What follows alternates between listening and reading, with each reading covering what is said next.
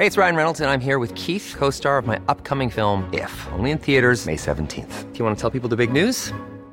All right, I'll do it. Sign up now and you'll get unlimited for $15 a month in six months of Paramount Plus Essential Plan on us. Mintmobile.com slash switch. Upfront payment of $45 equivalent to $15 per month. Unlimited over 40 gigabytes per month. Face lower speeds. Videos at 480p. Active Mint customers by 531.24 get six months of Paramount Plus Essential Plan. Auto renews after six months. Offer ends May 31st, 2024. Separate Paramount Plus registration required. Terms and conditions apply if rated PG. Heraldo Media Group presenta Sergio Sarmiento y Lupita Juárez. Información veraz y oportuna con un toque personal y humano. Por el Heraldo Radio, donde la H suena y ahora también se escucha.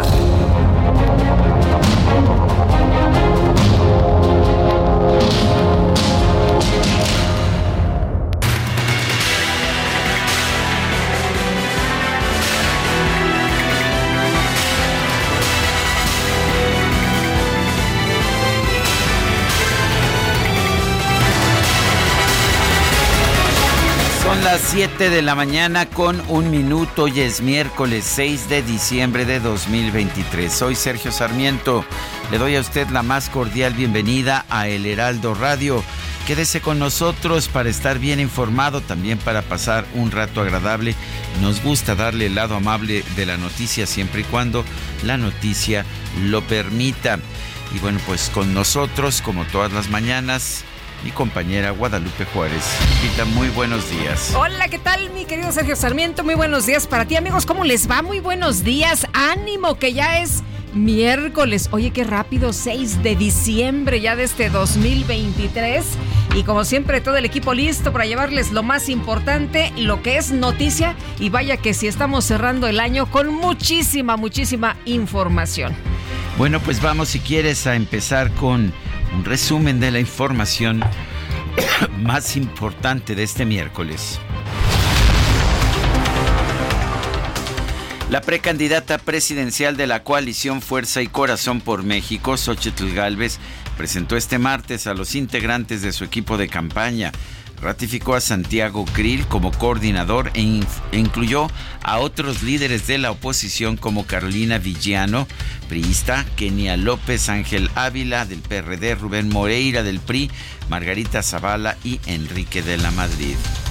Hoy presento a este gran equipo de mexicanas y mexicanos experimentados que tienen una misión clara, hacer una campaña ganadora para llevar a México nuestro mensaje. Haremos de México un país de clase media fuerte, de clase media chingona. En pocas palabras, un México chingón. Bueno, llamó mucho la atención este anuncio de Xochitl Galvez cuando dijo que sus hijos Diana y Juan Pablo serán encargados de atender a los llamados Xochilovers y el área juvenil de la campaña electoral. Primero decir que mi hija Diana estará acompañándome con el tema de los Xochilovers y ella estará ahí coordinando estos esfuerzos. Y mi hijo Juan Pablo me apoyará con la creación de toda una red de jóvenes a nivel nacional para que nuestro mensaje llegue a los jóvenes. Tengo el enorme honor de tener dos hijos trabajadores. El presidente nacional de Morena, Mario Delgado, calificó a los integrantes del equipo de campaña de Xochitl Galvez como perdedores y cartuchos quemados. Hay puro perdedor, puro cartucho eh, quemado. Imagínense el, el equipo que tiene la doctora comparado con estos cartuchazos. Este es un eh, equipazo que sin duda podría eh, formar un eh, gabinete en el futuro. Pero imagínense un gabinete con estos nombres, con Moreira, con Max Cortázar, con Josefina Vázquez Mota. Pues ni modo que Mario Delgado diga, oigan, qué buen equipo se consiguió Xochitl Galvez. Pero bueno, pues ahí está, no le gustó por lo pronto Mario Delgado, calificó a los integrantes de campaña como el equipo perdedor. Y por su parte, la precandidata presidencial de Morena, Claudia Sheinbaum, aseguró que el equipo de campaña de Xochitl Galvez representa el pasado de corrupción del país. O sea, ¿qué pueden ofrecer? Pues el pasado. un pasado de corrupción que ya vivió nuestro país. En cambio nosotros tenemos a todo el movimiento, a quien hizo el proyecto de nación, intelectuales, pensadores, luchadores. Nosotros ofrecemos un proyecto de nación de largo alcance, de largo aliento. Del otro lado, bueno, ofrecen fraudes electorales, ofrecen mapachería, corrupción. Esa es la oferta del PRI. Este martes, Claudia Sheinbaum realizó una gira por el estado de Guerrero donde estuvo acompañada por el senador Félix Salgado Macedonio y su grupo político. La Comisión de Prerrogativas y Partidos Políticos de Línea aprobó los acuerdos de participación suscritos entre Morena y las agrupaciones políticas que siga la democracia, humanismo mexicano, pueblo republicano colosista y movimiento nacional por un mejor país. La Comisión de Quejas y Denuncias del INE ordenó al gobernador de Nuevo León, Samuel García, eliminar distintos videos y publicaciones en sus redes sociales en los que aparecen los rostros de menores de edad. Senadora Patricia Mercado agradeció en redes sociales a las personas que han expresado su entusiasmo ante la posibilidad de que ella asuma la candidatura presidencial de Movimiento Ciudadano. Sin embargo, aclaró que su ruta es hacia el Congreso de la Unión. De hecho, ayer platicamos eh, con ella y una vez más le preguntamos pues si hay alguna posibilidad de que ella pudiera aceptar la candidatura de Movimiento Ciudadano y dijo que no, no está en su interés. El líder nacional del PAN, Marco Cortés, aseguró que la crisis política que se registró en Nuevo León tras la solicitud de licencia del gobernador Samuel García evidenció la complicidad entre Morena y Movimiento Ciudadano. Francamente, ya da igual lo que hagan porque quedaron claramente, vulgarmente evidenciados en su acuerdo con Morena. Yo entiendo que deben estar muy molestos pero el más molesto de todo esto es López Obrador. Y la segunda más molesta, pues es Sheinbaum, porque se les cayó su corcholata para dividir el voto opositor, el voto de la clase media. Congreso de la Ciudad de México aprobó la licencia por tiempo indefinido que solicitó el alcalde de Benito Juárez, Santiago Tabuada, para participar en las elecciones por el Congreso, eh, por el gobierno capitalino. Se acordarán ustedes que pues no le habían dado la licencia, finalmente ya quedó. El gobierno federal, el Instituto Nacional Electoral y la Fiscalía General de la República instalaron la Mesa de Seguridad Interinstitucional para el Proceso Electoral Federal 2023-2024. La séptima de distrito en materia administrativa, Celina Quintero otorgó una suspensión al Consejo Consultivo del INAI para ordenar al Senado que designe a dos comisionados del instituto antes de que concluya el actual periodo de sesiones. Con 217 votos a favor y 158 en contra, la Cámara de Diputados aprobó una reforma que establece que el Poder Judicial debe pagar los servicios postales en las notificaciones por juicios de amparo. Ya no saben cómo más, cómo más pegarle al Poder Judicial. Y la diputada del PAN, Lisbeth Mata, denunció que esta medida representa otro ataque contra el Poder Judicial después de los recortes a su presupuesto y la eliminación de sus fideicomisos. Si bien es cierto que este es un ingreso, no garantiza que este recurso se utilice para beneficiar a la población. En consecuencia, el grupo parlamentario del PAN Estamos en contra de que se siga hostigando y ahorcando las finanzas del Poder Judicial y este dictamen es un claro ejemplo de seguir en búsqueda de la eliminación de, estas instituciones autónomas y por supuesto que vamos a defender al, al Poder Judicial, vamos a defender las instituciones y vamos a defender a más de 50 mil trabajadores de este Poder Judicial. Y con 55 votos a favor y 34 en contra, el Pleno del Senado aprobó un paquete de reformas a la Ley de Coordinación Fiscal y la Ley General de Salud. Esto centraliza los servicios de salud a través del IMSS Bienestar, les quita a los estados 120 mil millones de pesos, pues para que los maneje el gobierno federal a través del IMSS Bienestar. Hospitales, eh, recursos, personal. Todo, todo, la centralización. ¿Te acuerdas? De, eh, ¿te acuerdas que el gobierno decía que eran liberales y federalistas? No, pues han sido centralistas. Mucho más que, que Antonio López de Santana. Así es. Oye, y bueno, el senador del Grupo Plural, Gustavo Madero, advirtió que con esta reforma los estados adheridos al INS Bienestar deberán entregar a la federación pues toda la lana, ¿no? Los recursos destinados a la salud, lo cual representa una concentración del poder. La distribución del poder ¿Qué es el autoritarismo? La concentración del poder. ¿Qué es lo que hace esta iniciativa? Concentrar los recursos de los estados y ejercerlos directamente a través de la federación. Eso es concentrar el poder. Eso va en contra de lo que hemos peleado que es la distribución de capacidades y potestades y recursos para los estados y municipios. El secretario de la Función Pública, Roberto Salcedo, compareció ante la Cámara de Diputados como parte de la glosa del quinto informe del presidente López Obrador. Señaló que la dependencia a su cargo lleva a cabo procedimientos para esclarecer casos de presunta corrupción como los de Segalmex y la CONADE.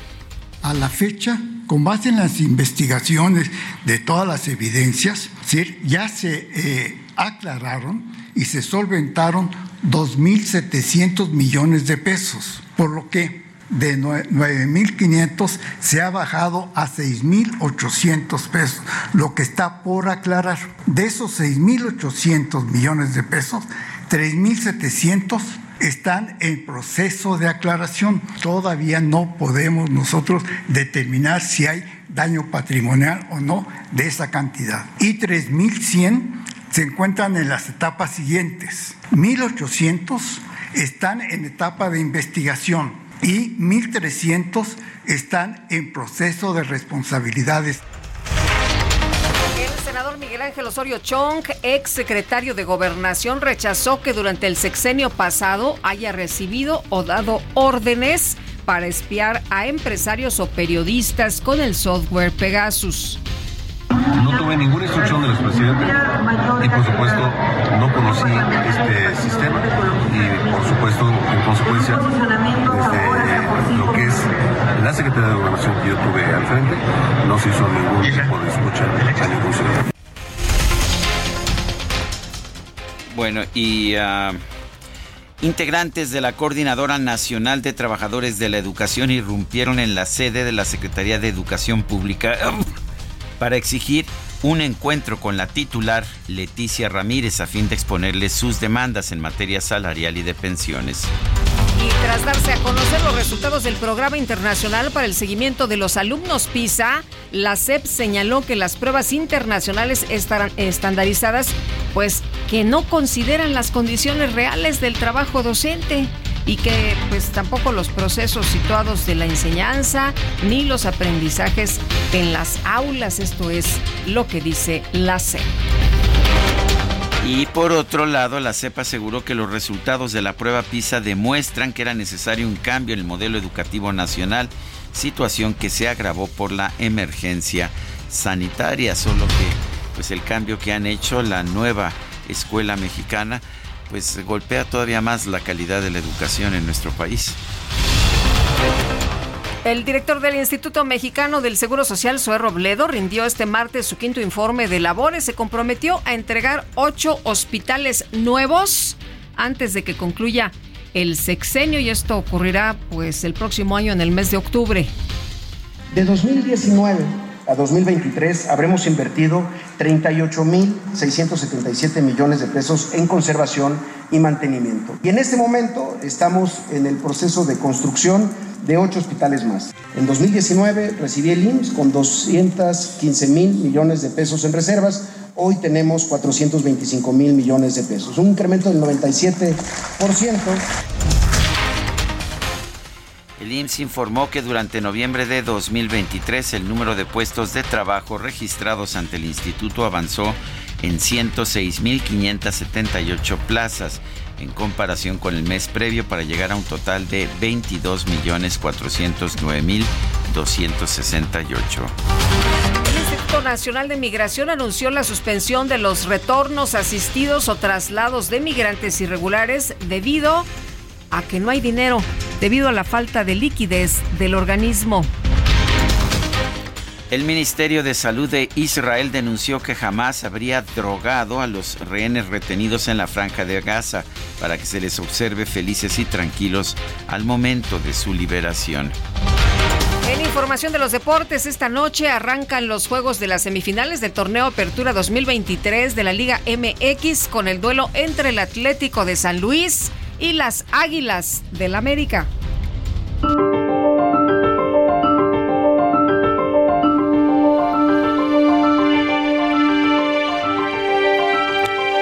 Y vamos a la frase del día. La materia prima más valiosa de un país es la materia gris de sus habitantes y la misma se vuelve valiosa solo a través de la educación. Marcos Moschinsky.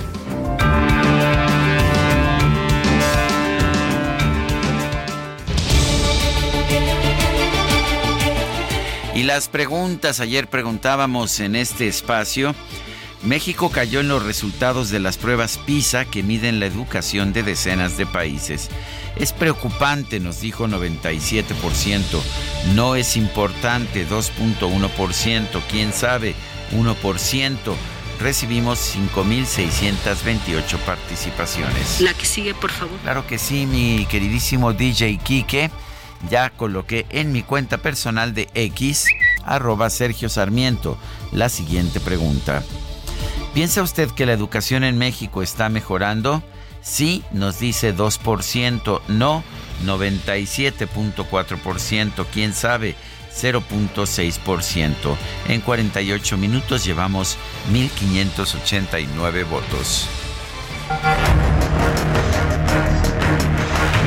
Destacadas de El Heraldo de México.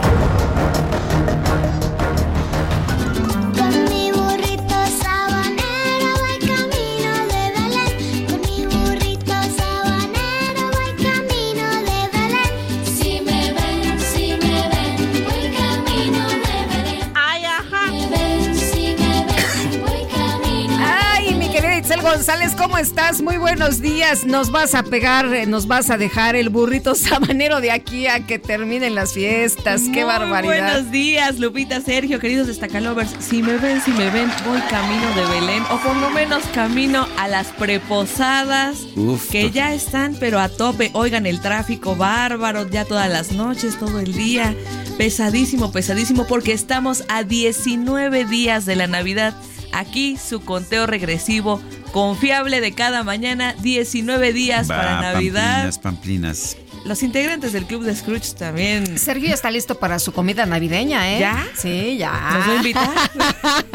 Porque nosotros también ya estamos nosotros listos, ya para, estamos su comida listos para su navideña. comida navideña también. Este señor que no le gusta la Navidad. Pero la comida navideña, el pavo. ay, Eso es el- otra cosa. Los romeritos, la lasaña. Ay, no, ya, ya me estoy saboreando esta mañana. Y Ay, qué rico. No he desayunado y sí se me antoja. Fíjense que una, una, una piernita al horno sí se me antoja. No, hombre, mañana. qué delicia.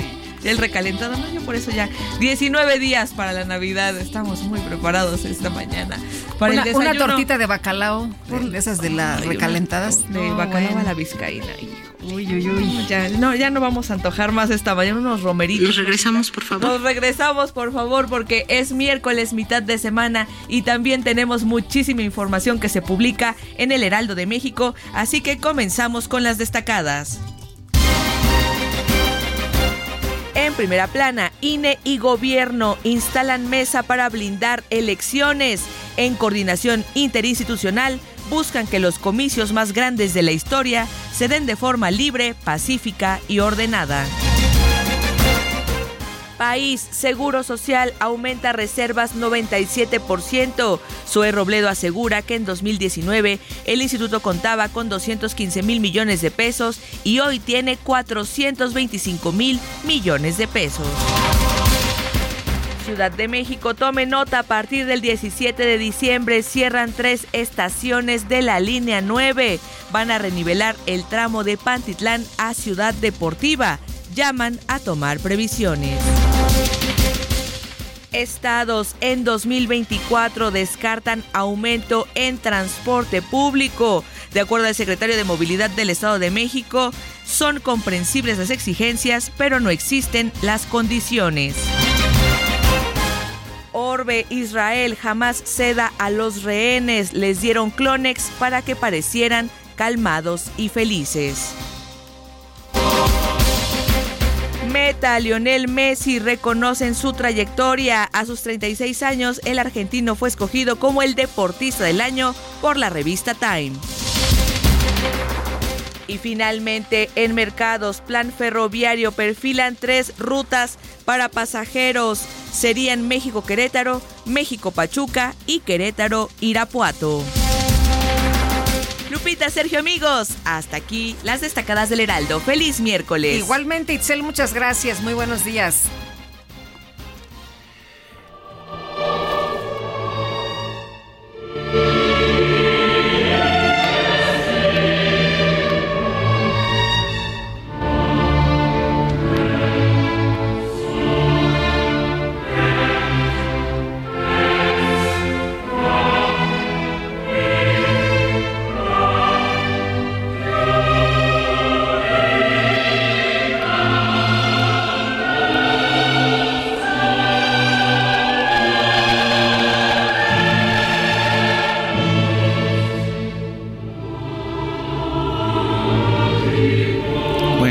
Nuestra producción decidió empezar por el final, empezamos por el Requiem, la última obra de Wolfgang Amadeus Mozart.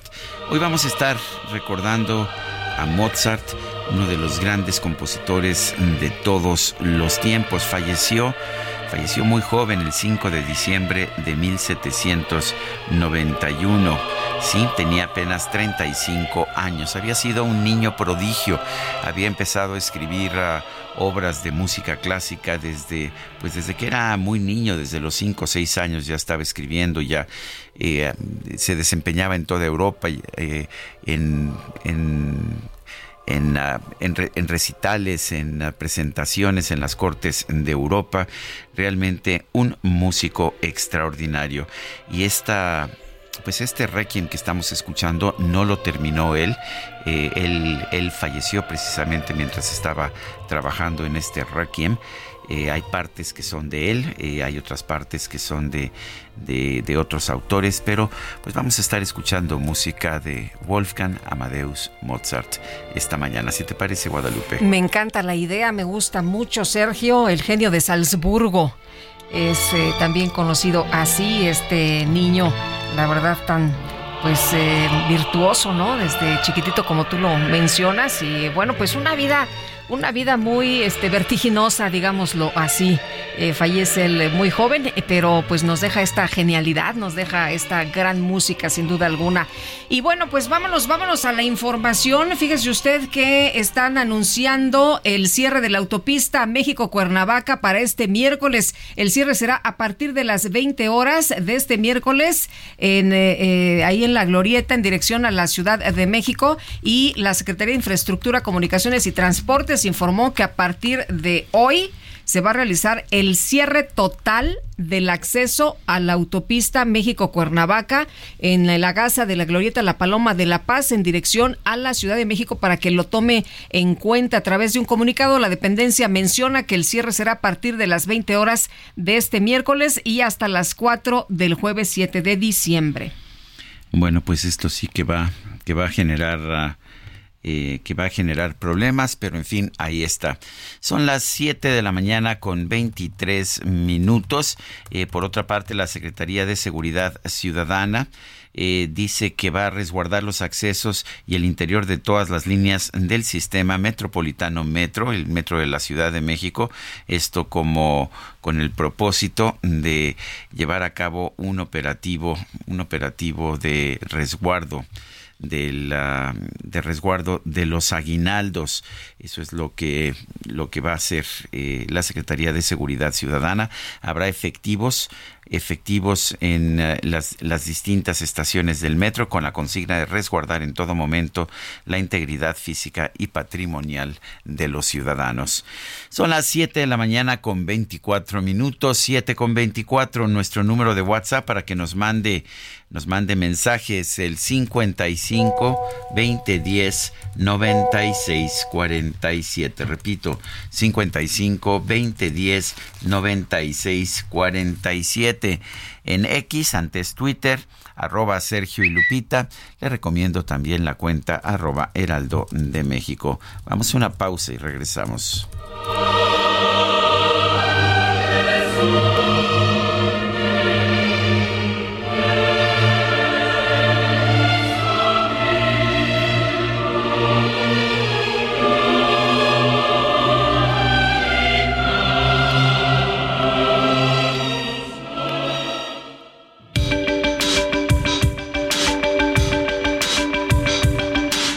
Sergio Sarmiento y Lupita Juárez quieren conocer tu opinión, tus comentarios o simplemente envía un saludo para hacer más cálida esta mañana.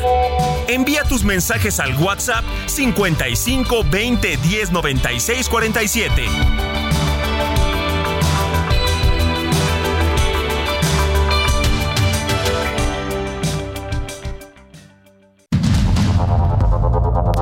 Continuamos con Sergio Sarmiento y Lupita Juárez por el Heraldo Radio.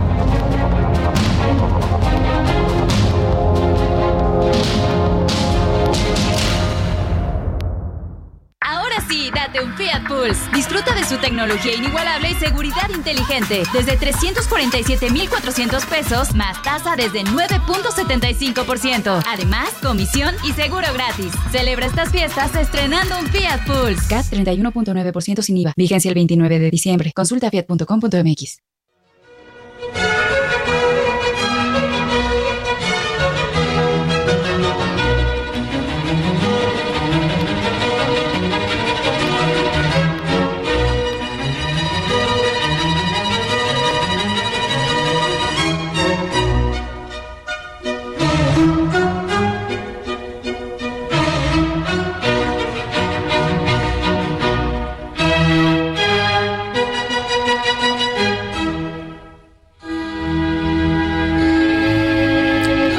empe- empezamos por el final, pero Sí, estamos continuando por, por el principio. Esta es la sinfonía número uno en mi, mi bemol, es, es Ke- Kegel 16. Esa es la clasificación que se usa en la música de Mozart, la sinfonía número uno. Escúchala porque estás oyendo la obra de un niño de 8 años. Qué impresión. Oye, yo este, estaba viendo aquí que también ya se solicitó Don Giovanni, pero Sí. eso ya es al. al- Puse, al- puse, puse Daré en la mano, que es una de las áreas de Don Giovanni. Hay mucho. Hay la verdad es que. Mozart, Fue, fue Mozart es uno de mis grandes muy, favoritos. Este. Eh, creativo y además eh, tuvo mucha, mucha música. Y esto entonces, Es la sinfonía número uno y es la que la primera sinfonía que escribió. Él ya había escrito algunos cuartetos, algunas, algunos pequeños divertimenti, pero con esta sinfonía a los ocho años asombró a toda Europa porque escucha la madurez que tiene esta obra. Dice una persona en el auditorio, Karina Rosas Arreguín, Sergio, hoy sí ganaste. Buen día para ti y todo el equipo. Bueno, de- debo decir que, que ya Berta Pantoja eh, me mandó decir, bueno, ¿cómo es que no pusiste al bolero ahora que acaban de designar al bolero como Se patrimonio? los pasé temprano en la mañana en el grupo. pero yo, yo me hice el oxiso, como dicen por ahí. Sí vi, sí vi que todo mundo decía como cri cri, pero bueno, eh, es patrimonio. Podríamos, de la podríamos, es patrimonio de la humanidad, Sí. quizás.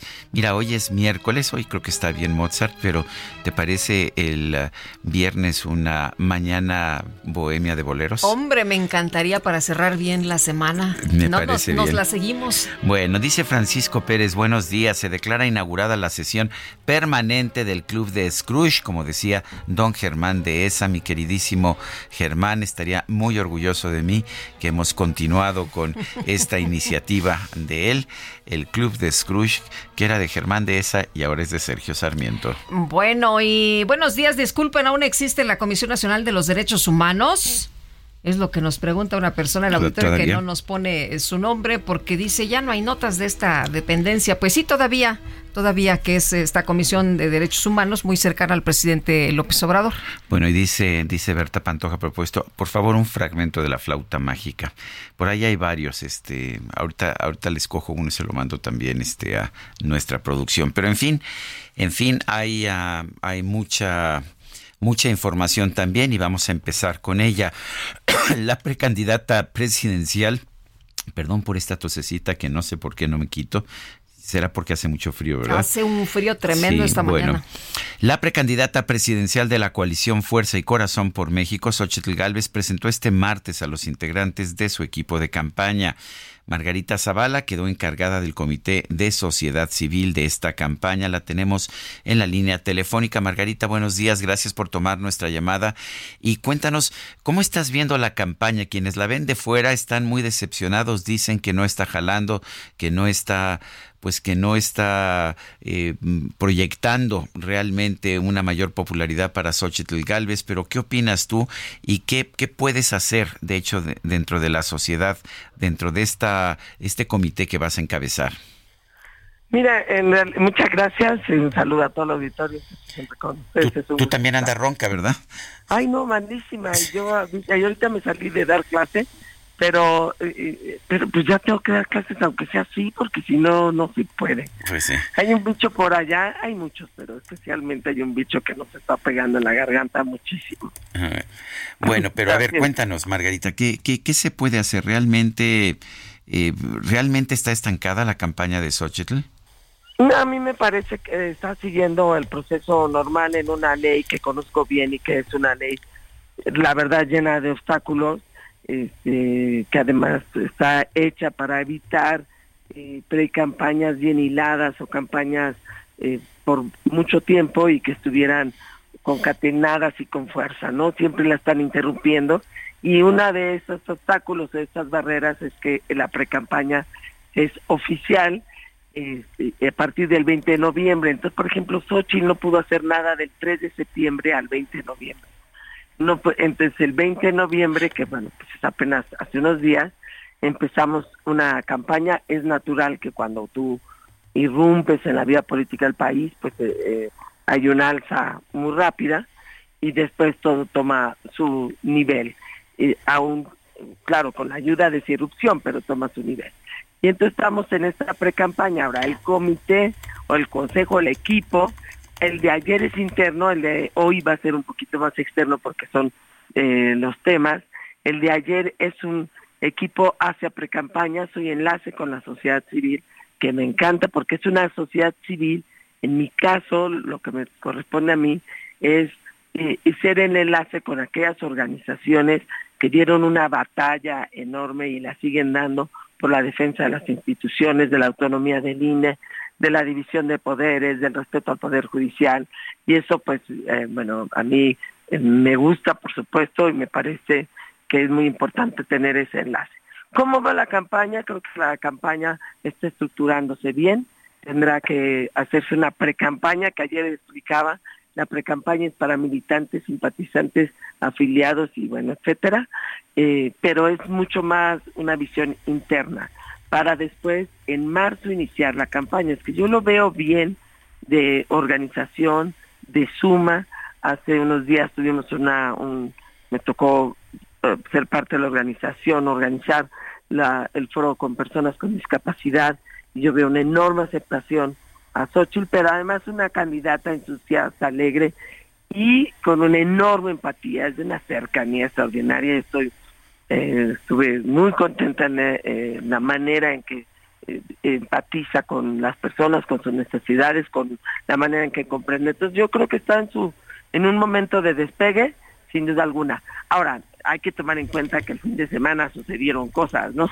Que fue Nuevo León, que fue bajada de un candidato, este siempre sí voy, siempre no voy, este siempre ya ahora me enojé, etcétera, pues eso genera una disrupción en la en, en la vida política que todavía no sabemos cuál va a ser su consecuencia en términos de estas dos candidatas de Claudia Sheinbaum o precandidatas y de Margarita, el día de ayer el presidente nacional de Morena, Mario Delgado, pues eh, estuvo muy pendiente de cómo se presentaba este equipo de campaña, de quiénes eran los integrantes y bueno, los calificó de perdedores y de cartuchos quemados. No, bueno, pues es que él no sabe ni siquiera qué es competencia, porque ahí los manda una sola persona, que es el presidente en turno, y solo tienen que asegurar la continuidad. Y bueno, para equipo en nuestro en el equipo de de Xochitl, pues no hay exactamente traidores ni sumisos a una persona, ¿no? Que hay una enorme diferencia en, ese equipo de entradas, que más bien le damos como envidia. Eh, ¿qué, viene ahora? ¿Viene eh, toda esta precampaña en que todavía se mantienen ciertos límites a lo que puede hacer o no hacer la candidata? Eh, ¿Qué es lo que vamos a ver en estos próximos meses? Hoy, hoy en la mañana, eh, sabrás, a las nueve de la mañana inicia un evento en el World Center que presenta Enrique La Madrid, todos los que van a acompañar, eh, digamos, la parte temática de la campaña, que me parece muy importante, ahí hay académicos, intelectuales, expertos, como nos gustaría también que en México se gobernara con expertos en las materias, con con gente inteligente, con gente que conoce los temas. Entonces, hoy será una, un muy buen evento. La campaña vendrá hasta enero, todo diciembre, aunque sé que se corta obviamente para todos por la Navidad, hasta enero. Después de enero habrá que buscar cuándo se registra como candidata para empezar al primero de marzo. Pero a mí me parece que era una campaña que está ya claramente definiendo por dónde va a estar la parte interna, a sabiendas de que esto será una proyección a partir del primero de marzo. Pero a mí me encanta cómo empezó, cómo está ahorita Sochi. Van a ser como mesas de trabajo y sobre eso van a eh, dirigirlos, eh, eh, pues, hacia dónde va esta campaña, hacia dónde quiere mandar mensajes Xochitl. A mí me parece muy importante ir haciendo agendas. Por ejemplo, un, una cosa es el foro que uno tenga para escuchar a personas con discapacidad y organizaciones y otra cosa es sentarse con ellas, trabajarlas y hacer una proyección para un plan de gobierno. Esa es la idea de la presentación de hoy y bueno, y de seguir y, de continuar el trabajo que iniciamos ya en estos días. Ese, eh, y por supuesto va a gira nacional eh, de participación para que tenga clara, para que tenga Xochitl una propuesta una y otra. Ahora, yo también creo, a mí me gustó mucho el planteamiento de queremos un México de clase media, creo que la clase media es el motor de economías, de cambios sociales y también de consolidación de una nación. Dice el presidente que se creen dueños de la clase media. Bueno, lo que pasa es que si él ha despreciado a alguien es a la clase media. Una clase media que se ha empeñado en reducirla por todas sus decisiones que creo que sabe muy poco la clase media. Eh, Margarita, se criticó mucho ayer la designación, la integración de los hijos de Xochitl a la campaña. ¿Tú cómo lo ves? A mí me parece que es natural en una familia con dos hijos que son inteligentes y trabajadores que busquen exactamente el lugar donde pueden trabajar. Me, parece este normal, es creo que es una decisión de la candidata y donde los puso pues es parte de algo muy interno, una parte Xochitl y la parte la propia red de, de la campaña de. Yo creo que es natural que esto sea en, en equipo. Yo, pues, ¿qué puedo decir? Yo tuve una actividad en la campaña de Felipe y me parece que es importante que haya una claridad de qué es lo que les toca hacer. Margarita Zavala, eh, encargada del Comité de Sociedad Civil de la campaña de Xochitl Galvez, gracias por este por esta conversación. Al contrario, muchísimas gracias, Sergio. Lupita, hasta luego, gracias. Hasta luego, muchas gracias, Margarita. Buenos días.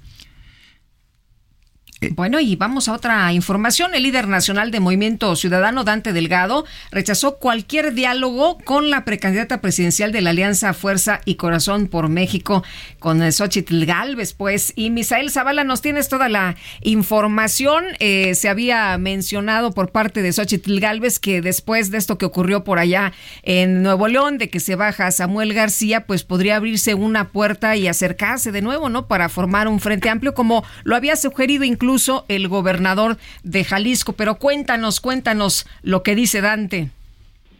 Muy buenos días, Lupita. Buenos días, Sergio. Efectivamente, pues tras esta eh, pues eh, candidatura fallida de Samuel García por el eh, la presidencia de la República por Movimiento Ciudadano, después de que Xochitl Gálvez lanzó este llamado al dirigente nacional de este partido, Dante Delgado, para pues abrir un diálogo y que se conforme o se podría conformar una alianza entre PAN, PRI, PRD y también Movimiento Ciudadano. El líder nacional de este partido, Dante Delgado, pues cerró la puerta a cualquier, eh, pues a cualquier plática, cualquier charla con la precandidata presidencial del PAN, PRI, PRD, Xochitl Gálvez, a quien calificó como irracional por las descalificaciones personales que realiza contra miembros del Partido Naranja.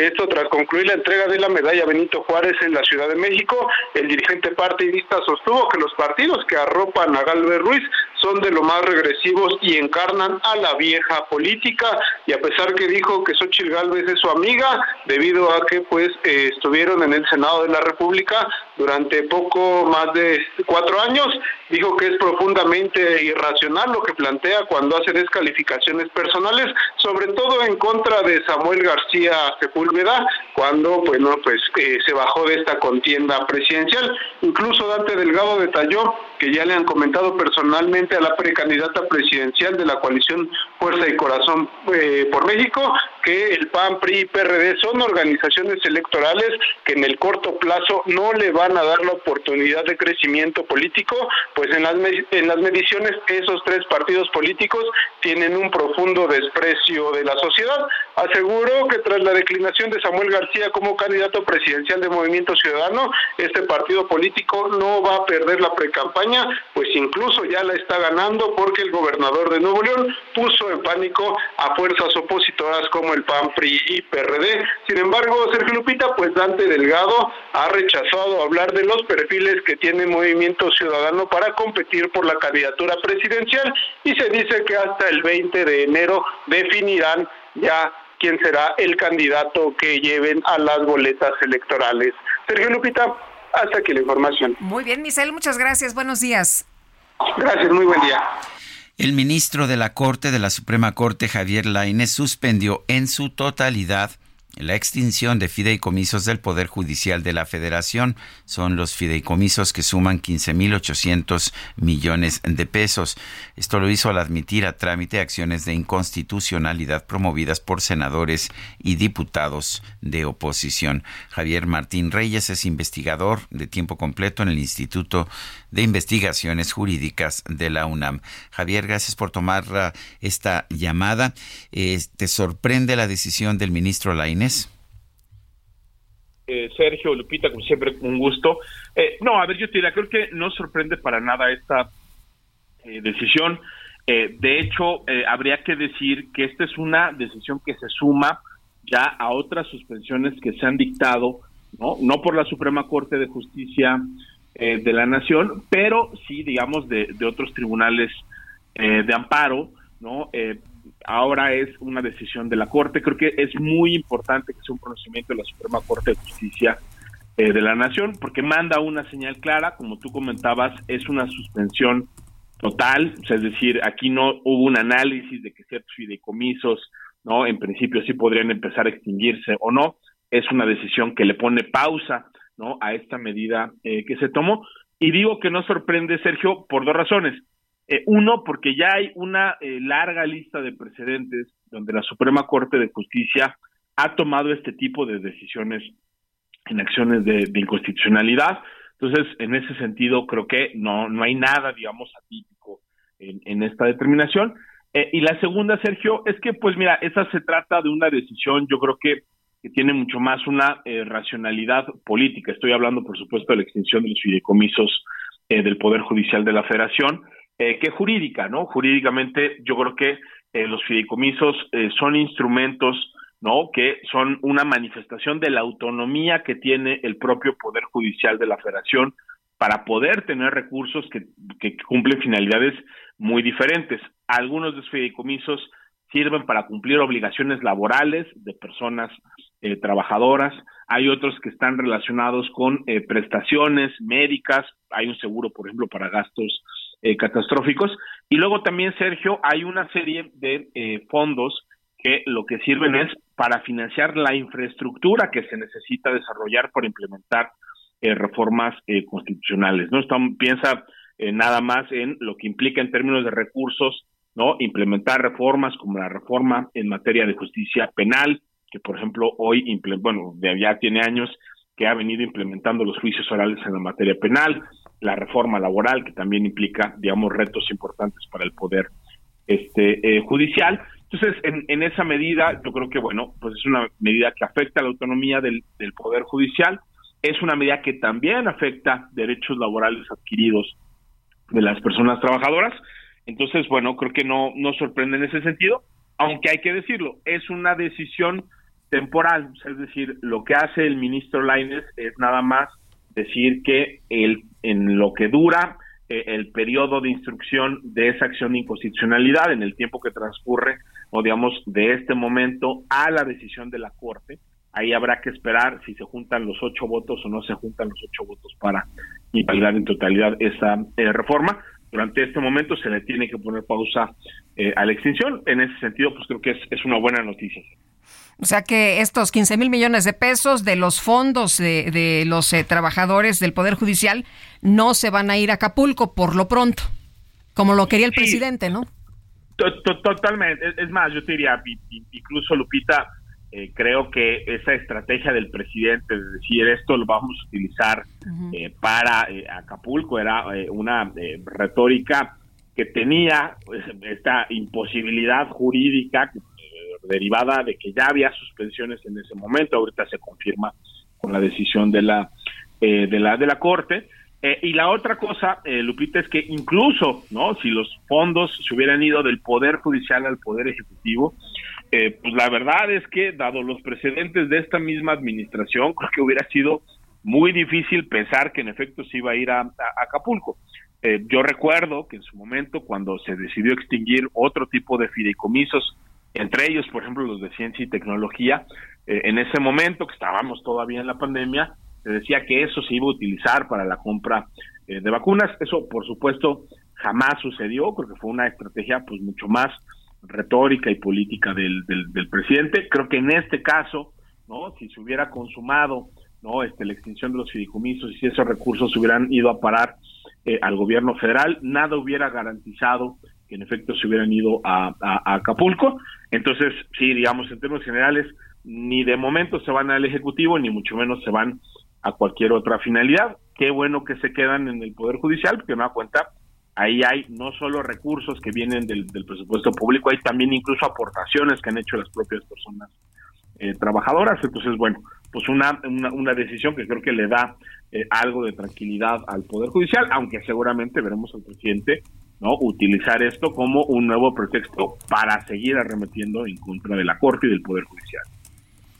Bueno, pues yo quiero agradecerte, Javier Martín Reyes, investigador del Instituto de Investigaciones Jurídicas de la UNAM, este comentario.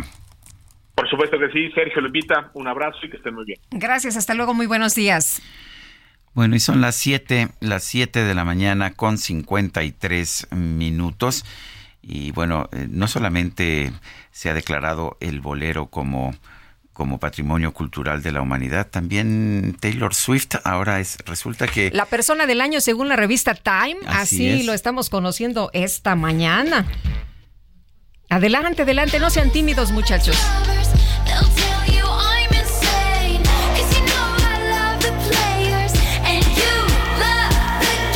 No estamos acostumbrados a que sea una cantante, ¿verdad? La persona, el personaje del año de la revista Pero Time. esta mujer tan extraordinaria, Sergio, que compone, que defiende, que es activista, que pues eh, tiene eh, las presentaciones con miles y miles de personas, en fin, es Taylor Swift la persona del año de acuerdo con la revista Time en este 2023 y así está cerrando, ¿eh? Nada más Creo nada que, menos. Fíjate cómo habrá sido el voto que dicen que el ministro Arturo Saldívar, exministro, votó por ella. Ay, mejor ay, ahí lo dejamos, mejor ¿verdad? Ahí lo dejamos. Bueno, son las 7 con 54. Guadalupe Juárez y Sergio Sarmiento estamos en el Heraldo Radio, nuestro número de WhatsApp. Mándenos mensajes. 55 20 10 96 47. Regresamos.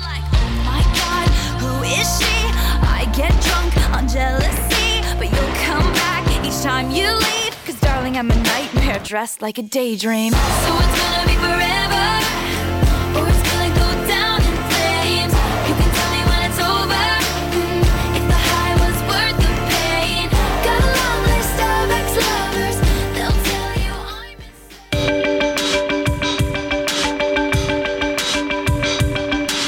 Sergio Sarmiento y Lupita Juárez quieren conocer tu opinión, tus comentarios o simplemente envía un saludo para ser más cálida esta mañana. Envía tus mensajes al WhatsApp 55 20 10 96 47.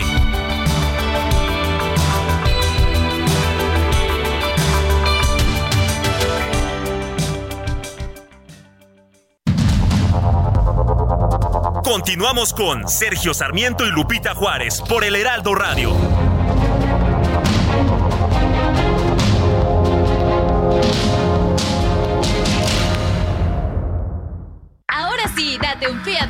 Disfruta de su tecnología inigualable y seguridad inteligente. Desde 347,400 pesos, más tasa desde 9.75%. Además, comisión y seguro gratis. Celebra estas fiestas estrenando un Fiat Pulse. CAT 31.9% sin IVA. Vigencia el 29 de diciembre. Consulta fiat.com.mx.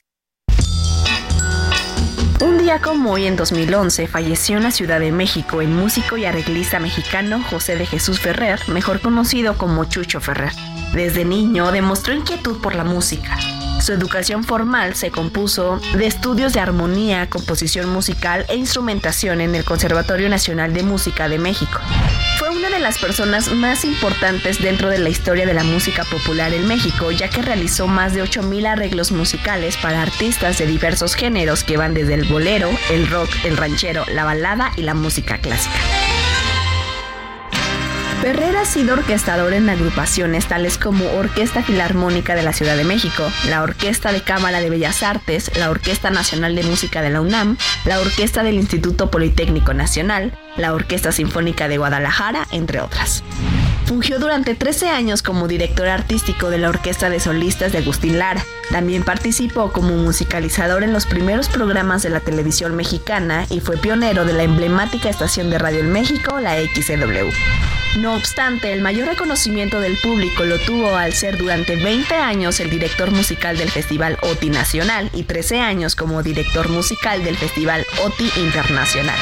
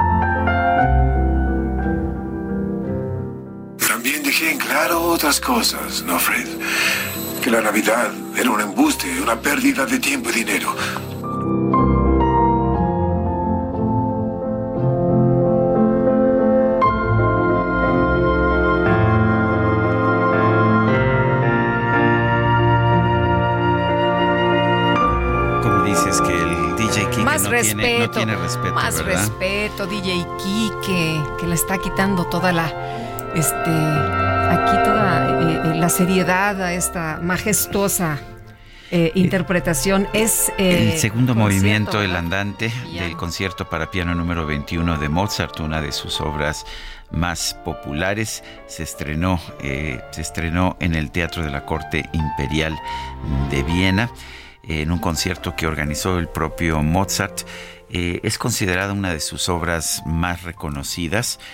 Eh, y bueno, de hecho, la, esta, esta melodía que estamos usando ha sido utilizada en, películas, por ejemplo, una película Elvira Madigan, eh, pero es, me parece, una de las obras más hermosas de Wolfgang Amadeus Mozart. Estamos escuchando la interpretación con los London Mozart Players bajo la dirección de Howard Shelley. Qué bueno que me dejaste presentar a Mozart. Qué bonito, qué bonito. Este. Hoy hay un cuadro donde él está de niño, si no mal recuerdo, allá en Austria, en el Palacio de Schönbrunn. Eh, en esto que mencionabas ahorita me acordé de que interpretaba para las cortes. Y bueno, pues eh, impresionante, impresionante el virtuosismo de Mozart. Película también buenísima de Mozart, que fue muy famosa, ¿verdad? ¿Te acuerdas? La Amadeus. Amadeus. Sí, que no es precisamente esta, tiene mucha imaginación, digamos, pero la música es espectacular. Es espectacular. Bueno, y vámonos a los mensajes. Buenos días, Sergio Lupita. Dejemos la política mexicana está Venezuela invadiendo a Guyana. Ha dado permiso para explotar esa parte en la frontera. Un fuerte abrazo, Francisco 1955. ¿Hubo una votación? Hubo un referéndum, pero además ayer Nicolás Maduro, el presidente de Venezuela, eh, declaró que la Guyana, eh, la Guyana o la parte de Esequibo, que es pues dos terceras partes del territorio de Guyana son ya un estado de Venezuela y, decretó que pues que empieza la exploración por recursos naturales ahí. Eh, a propósito, Javier Lozano nos recuerda que ayer fue su aniversario, eh, ayer fue aniversario luctuoso precisamente de Volcan Amadeus Mozart, efectivamente, por eso lo estamos escuchando. Y, adelante, adelante. adelante. Sí, bueno, dice otra persona, un afectuoso saludo desde Chiapas, los oigo toda la semana, me siento soberbiamente informado y feliz de disfrutar la voz y el ánimo que contagia Lupita, atentamente Armando Avendaño. Don Armando, le mando un abrazo y pues cuando quiera podemos ir a transmitir desde allá, ¿eh? Desde Chiapas, que es uno de los estados más hermosos de la República Mexicana y uno de los lugares más bonitos del mundo. Oye, nos dice otra persona, soy Ricardo García Camarena del Estado de México. Buen miércoles, Sergio Lupita, excelente música del genio que fue Mozart. Sí, el genio de Salzburgo, también así se le conoce. Son las ocho con seis minutos y vámonos al clima. El pronóstico del tiempo con Sergio Sarmiento y Lupita Juárez.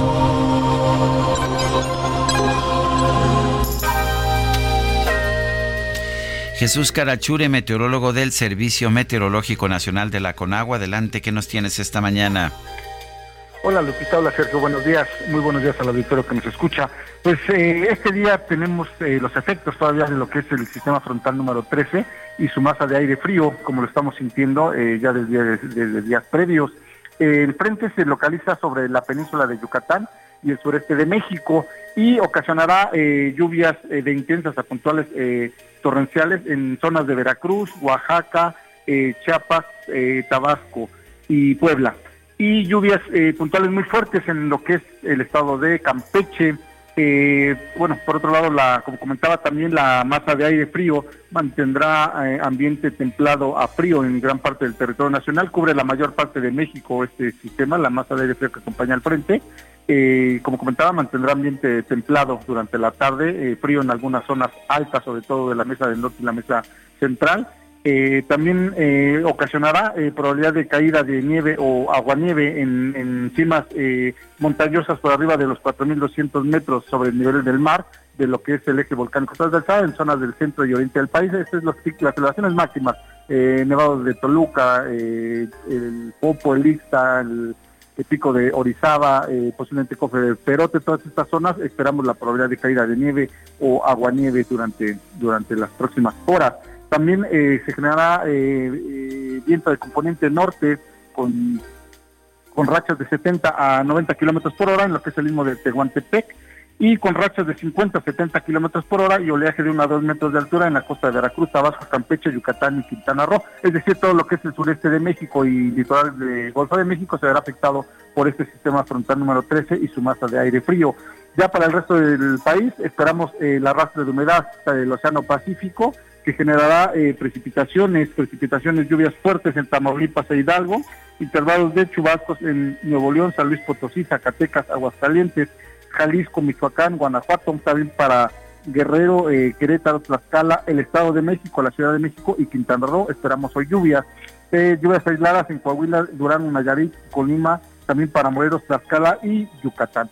Eh, es decir, habrá precipitaciones en gran parte de México. Aquí la Ciudad de México esperamos lluvias, hacia, sobre todo hacia la tarde. No alguna llovina ahorita en horas de la mañana, pero ya lluvias un poco más constantes hacia la tarde. Ese es mi reporte desde el Servicio Meteorológico Nacional, pero estamos a los muy bien, Jesús Carachure, muchas gracias. Un saludo a todos y que tengan un excelente día. Gracias, hasta luego Jesús y vámonos ahora con el Químico Guerra. El Químico Guerra, con Sergio Sarmiento y Lupita Juárez. ¿Cómo estás, Químico? Muy buenos días. Lupita, Sergio, bueno, pues empieza a haber temblores, empieza a haber ya eh, pues cosas eh, verdaderamente enérgicas en esta eh, COP28.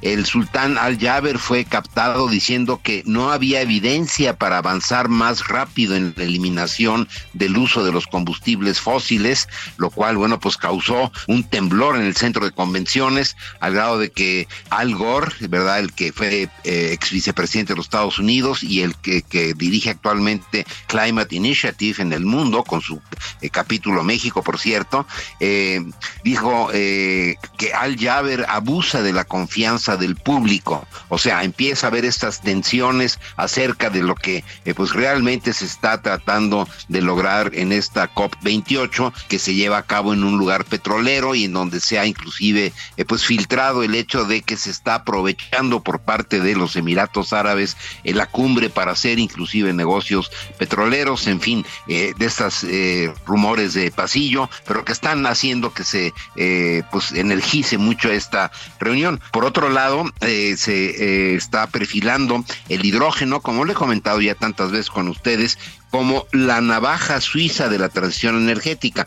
E, este símbolo de la navaja suiza, ya sé que las navajas suizas son famosas porque pueden hacer todo, ¿no? Traen todos los instrumentos, etcétera, y se dice que algo es una navaja suiza cuando es lo que va a facilitar que algo suceda. Bueno, pues la navaja suiza eh, de la transición energética es el hidrógeno. El día de ayer Dos petroleras, por cierto, Shell y British Petroleum, eh, dieron a conocer una nueva división del negocio en una alianza entre ambos destinada a la construcción de máquinas electrolizadoras que separan el hidrógeno de la molécula de agua de mar, lo cual, como ya he comentado también en este espacio, Sergio Lupita, es el avance más significativo porque hasta ahora se ha electrolizado agua dulce, agua eh, pura, digamos, sin eh, sales, porque esto pues facilita mucho la electrólisis, pero ya con estas nuevas tecnologías se puede usar agua de mar, lo cual para muchísimos países y para el planeta entero es un avance importantísimo. La mayor parte de los analistas apuntaron que para salir de la dependencia del petróleo y el gas, esta eh, nueva tecnología de electrolizadores que usan agua de mar va a ser verdaderamente lo importante. Se dio a conocer también la construcción de un electro, electrolizador, fíjense, de 200 megawatts en el puerto de Rotterdam, que abastecerá de hidrógeno a 2.300 camiones eh, por día que salen eh, del puerto. Un programa de 800 millones de euros por parte de ArcelorMittal, el gigante de la siderúrgica, un proyecto escalable que puede llegar a 8 mil millones de euros para instalar 9.5 gigawatts de capacidad de electricidad fotovoltaica y 7.4 gigawatts de potencia de electrólisis, combinando la energía fotovoltaica con la electrólisis del agua de mar para hacer hidrógeno verde. En fin, estas son las cosas que se están discutiendo, todavía está en proceso toda esta discusión, pero como decía yo, ya retumbó algunas de las cuestiones en el centro de convenciones en Dubái, Sergio Lupita. Pues qué interesante, como siempre, Químico, muchas gracias, muy buenos días. Buenos días, buen, buen, buen día. Buen día, sí. Y desde el 30 de noviembre hasta el 12 de diciembre se está llevando a cabo en Dubái esta cumbre, esta cumbre del clima, eh, del clima climático, del clima, perdón, en los Emiratos Árabes Unidos, la famosa COP28. Ramón Fiestas es presidente para Latinoamérica del Consejo Global de Energía Eólica. Lo tenemos en la línea telefónica. Ramón Fiestas, gracias por hablar con nosotros. ¿Cómo está viendo el desarrollo de esta, de esta cumbre climática, de esta COP28, esta conferencia de las partes? Eh, ¿Se puede esperar algún tipo de avance? Eh, ¿Y qué significa esto para pues, la industria de la generación eólica? sin duda, buenos días Sergio, sin duda la, expectación es, enorme. Es enorme porque eh, es una conferencia de las partes, la conferencia de cambio climático que se celebra en un país eh, eminentemente petrolero, en un país en el... Hola. Ramón, ¿nos escuchas? A ver, perdimos, es Ramón Perfectamente. Ah, ya, este, lo perdimos un momento, sí. Sí. Sí, ya, ya lo estamos ah, escuchando. Bien, eh, no, decía que eh, la, la expectación eh, en COP es enorme por el hecho de que pues este año se celebra en un país eminentemente petrolero y la presidencia de la conferencia la tiene un presidente de una compañía petrolera, con lo cual pues em, la expectación, como digo, es enorme porque lo que se esperan son acuerdos que tienen que ver con una reducción progresiva del uso de los combustibles fósiles, especialmente del petróleo y del gas, en el horizonte del año 2030.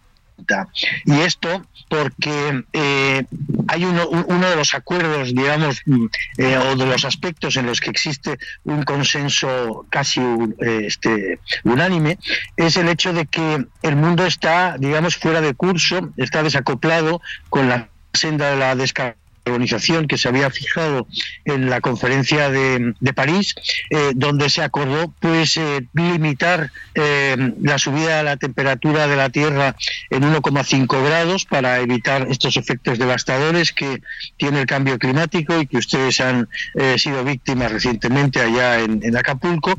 Y como digo, eh, hay un acuerdo eh, unánime sobre el hecho de que estamos fuera de rumbo y de que va a ser absolutamente necesario pues acelerar el uso de energías renovables para sustituir las, eh, los combustibles fósiles, pero en un horizonte más corto. Estamos hablando del horizonte del 2030 donde también desde Naciones Unidas se ha hecho un llamamiento a triplicar eh, las inversiones en energías renovables en este horizonte del año 2030, con objeto de volver, digamos, al curso de, eh, evitar el incremento de la temperatura de la Tierra por encima de 1,5 grados. Ramón, Entonces, eh, como digo, Sí. Eh, Ramón, en el caso de los países eh, que se conjuntan, pues pareciera que todos están muy entusiasmados y que todos eh, pues saben lo que se tiene que hacer. Sin embargo, muchas naciones se comprometen, pero luego no cumplen. es correcto. A ver, estamos viendo que eh, en estos momentos pues la ambición que es lo que tradicionalmente pues eh, estaba detrás de estas cumbres donde se estaba pidiendo un, un, incremento en la ambición de los países por eh, digamos proponer objetivos de reducción de emisiones más agresivos lo que estamos identificando es un serio problema en implementación. Es decir ya no es tanto que los países tienen asumidos unos objetivos de reducir las emisiones como que eh, esos objetivos no se cumplen porque no ponen las medidas adecuadas para que se cumplan, ¿no? Y ahí es donde tiene muchísimo que ver las políticas que en cada país se adoptan, sobre todo en materia energética y en materia ambiental, ¿no? Em, las, las, las políticas energéticas que están alineadas con estos objetivos como digo, de reducción de emisiones son aquellas que favorecen la inversión en energías renovables y aquellas otras pues que no lo hacen obviamente no están alineadas con sus propios objetivos y con desde luego el desafío que implica la descarbonización del sistema energético en el mundo y especialmente en cada país y especialmente más eh, intensamente en aquellos países más emisores como es el caso de México. Eh, Ramón, eh, ¿Qué tanto se está desarrollando la industria eólica en un país como México o en el resto del mundo? Pues vamos a ver, eh, son dos, eh, digamos, planteamientos antagónicos. En el resto del mundo se está acelerando la inversión en energía eólica. Estamos hablando de que todos los años se está instalando del orden de 100.000 megavatios eh, eólicos. y en México, pues desde hace cinco años se ha parado prácticamente en su totalidad el desarrollo de los proyectos porque las políticas eh, que han puesto en marcha en, en, su país no han permitido la inversión privada en, en eh, el sector energético y menos aún en energías renovables, con lo cual pues eh, se ha frenado de manera importante lo que venía siendo pues una trayectoria bastante alineada, no totalmente, pero sí bastante alineada con los objetivos que ustedes tenían de consumo de energías renovables em, en el horizonte del año 25, ¿no? Eh, pero bueno, esto digamos ya es una quimera desde el punto de vista de que no se puede eh, conseguir por el hecho de que en los últimos cinco años pues se han ralentizado de manera importantísima las inversiones en, energías renovables, ¿no? particularmente en eólica, también en fotovoltaica, sí. Pues Ramón Fiestas, presidente para Latinoamérica del Consejo Global de Energía Eólica, gracias por conversar con nosotros. Muchas gracias y buenos días. Buenos días. Oye, me acuerdo que el presidente alguna vez criticó este estos proyectos, ¿no? Eh, los generadores de energía eólica. Dijo que nunca más se otorgarían permisos para proyectos que supusieran un daño al medio ambiente y que generaran contaminación visual. Dijo, hay que respetar la naturaleza.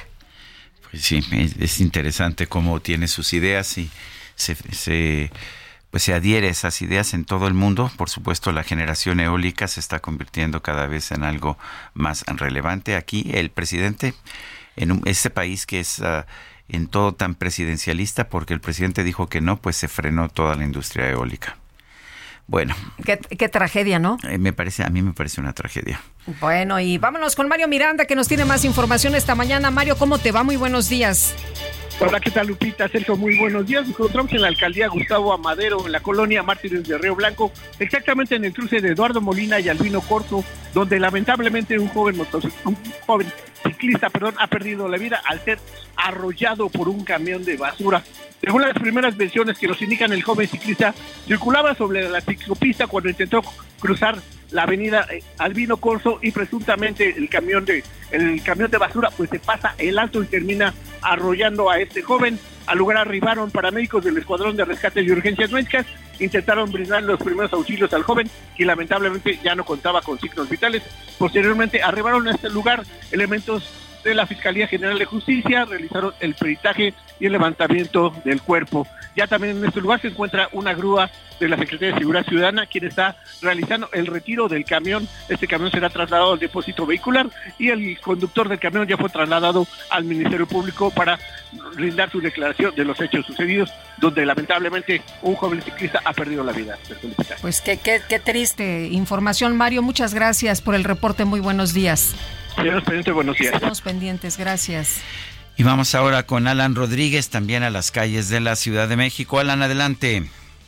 Sergio Lupita, amigos, muy buenos días. Se acaba de restablecer la circulación en los dos sentidos de la Avenida de los Insurgentes, luego de un bloqueo que sostuvieron vecinos de la calle Sol, perímetro de la colonia Guerrero, en la calle de Sor Juana Inés de la Cruz, muy cerca del cruce con el eje 1 Norte en la zona de Buenavista. Afortunadamente ya comienzan a circular con rumbo al sur y hacia el norte de la Ciudad de México las unidades del Metrobús de la línea 1 que estuvieron afectadas y no brindaron servicio durante aproximadamente 40 minutos que duró esta manifestación.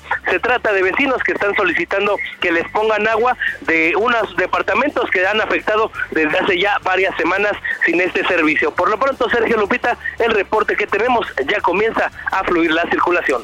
Alan Rodríguez, muchas gracias. Entonces, al pente, buen día. Hasta luego, muy buenos días. Y vamos con Gerardo Galicia, que nos tiene también información esta mañana. Gerardo. Lupita, desde la zona oriente de la capital, Sergio, y tenemos información para nuestros amigos que van a utilizar el viaducto Río Piedad. Está avanzando ya con mucha lentitud, casi a vuelta de rueda, desde que dejan atrás en tronque con la calzada Ignacio Zaragoza y se dirigen al circuito bicentenario.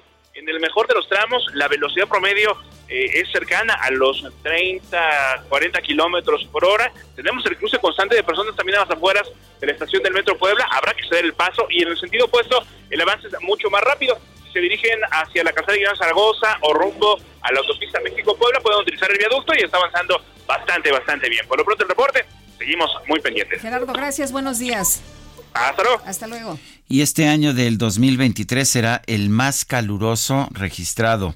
Eh, después de un noviembre que marcó el sexto récord mensual consecutivo de temperaturas. Esto lo señaló hoy miércoles el sistema de monitoreo de la Unión Europea. Eh, con esto se acentúa la presión sobre las negociaciones de la COP28 sobre el calentamiento global. La media que se fijó para todo el planeta es de 14.22 centígrados. Esto supera por 0.32 centígrados el récord anterior establecido en noviembre del 2020. También fue 1.75 grados más caluroso que la estimación de la media del mes de noviembre entre 1850 y 1900, periodo de referencia de la era preindustrial. Oye, pues nos ponemos las pilas o nos acaba el, el planeta, ¿no? 8 con 24, regresamos.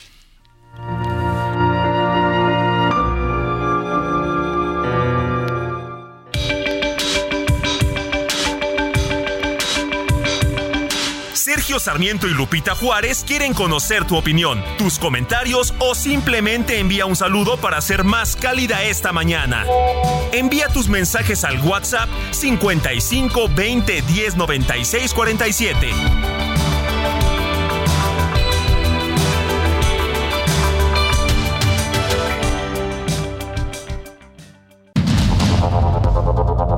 Continuamos con Sergio Sarmiento y Lupita Juárez por el Heraldo Radio.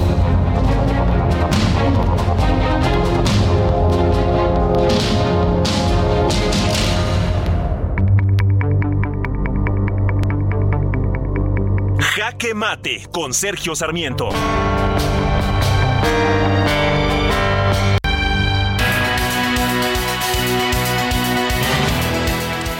El presidente López Obrador sigue haciendo gala de su obsesión centralista, sí. I'm Sandra, and I'm just the professional your small business was looking for. But you didn't hire me because you didn't use LinkedIn jobs. LinkedIn has professionals you can't find anywhere else, including those who aren't actively looking for a new job but might be open to the perfect role, like me. In a given month, over 70% of LinkedIn users don't visit other leading job sites. So if you're not looking on LinkedIn, you'll miss out on great candidates like Sandra. Start hiring professionals like a professional. Post your free job on linkedin.com/people today. Quiere concentrar todo el poder, quiere concentrar también todos los recursos en el gobierno central. Es una filosofía centralista que contrasta con el, federal, el federalismo liberal que pues que tanto dijo defender durante mucho tiempo. Y bueno, lo que estamos viendo ahora es una decisión que se dio en el Senado donde la mayoría oficialista votó a favor de de quitarles a los estados de la federación 120 mil millones de pesos en recursos de salud que hasta ahora han ejercido los estados en los hospitales locales. Pues bien, el gobierno federal se quiere quedar con este dinero y utilizarlo en el sistema IMSS Bienestar es un sistema federal. Una y otra vez vemos que este, pues que este gobierno quiere centralizar absolutamente todo. Me parece preocupante lo que nos dice la experiencia en otros países del mundo que tienen mejores sistemas de salud y estoy pensando sí en Dinamarca y estoy pensando también en Suiza, es que la excesiva centralización no solamente no ayuda, sino que perjudica para tener servicios eficientes de salud. Y lo digo con toda convicción, la gran farmacia, la mega farmacia del presidente no va a ayudar porque significa un exceso de centralización. Tampoco va a ayudar el dejar sin dinero a los hospitales locales para concentrar todo el dinero en los servicios del gobierno federal. Esto no es lo que buscaban los liberales de nuestro México en el siglo XIX. Ellos, al contrario, buscaban una verdadera federación en que el poder y los recursos se repartieran por todo el país. Yo soy Sergio Sarmiento y lo invito a reflexionar.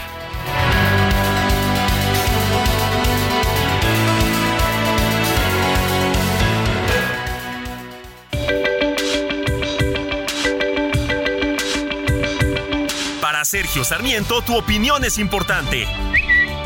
Escríbele a Twitter en arroba Sergio Sarmiento.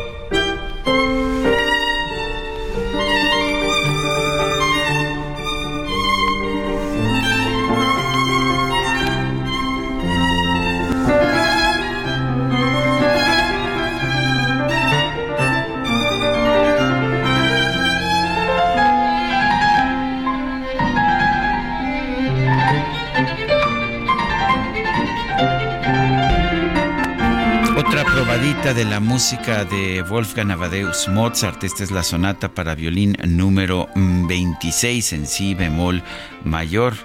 Y bueno, lo que hacía Mozart a veces es que componía una gran cantidad de piezas, lo hacía constantemente, por eso dejó eh, una realmente un catálogo de centenares de piezas a pesar de haber fallecido a los 35 años. Esta, esta sonata para violín número 26 forma parte de su opus 2, es un opus que escribió bastante joven, pero eh, la dio a conocer esta sonata junto con otras, eh, otras cinco o seis sonatas eh, que se publicaron todas al mismo tiempo. Y esta es por supuesto, como usted escucha, para violín y piano.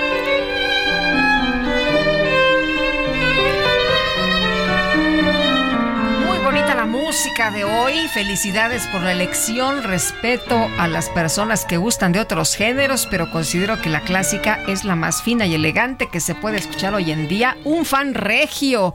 Esto es lo que nos escriben esta mañana nuestros amigos del auditorio.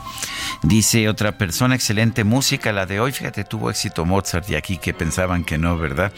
Comento, yo no sé dónde Dante Delgado y Samuel García dicen que iban a la delantera en el tiempo que se pararon a hacer descalificaciones y decir mentiras mentiras como campaña, si observando y analizando un poco solamente la situación de Nuevo León, jamás votaría por alguien como él, otro AMLito, ya no más para mi México querido. Atentamente, señora Varela de la Ciudad de México. Buenos días, debemos analizar la situación que tenemos con los partidos políticos. Xochitl ya integró a sus dos hijos próximos diputados, alcaldes, senadores, a su equipo de campaña, así como está la familia del Mazo, incluyendo a Peña Nieto, de la Madrid, Batres. Así puedo mencionar una gran lista. Estamos en manos de familias que se sirven del erario público. Eh, que ya se vayan a concurso todos los puestos de la, de la gubernatura del país, incluyendo a todos los poderes.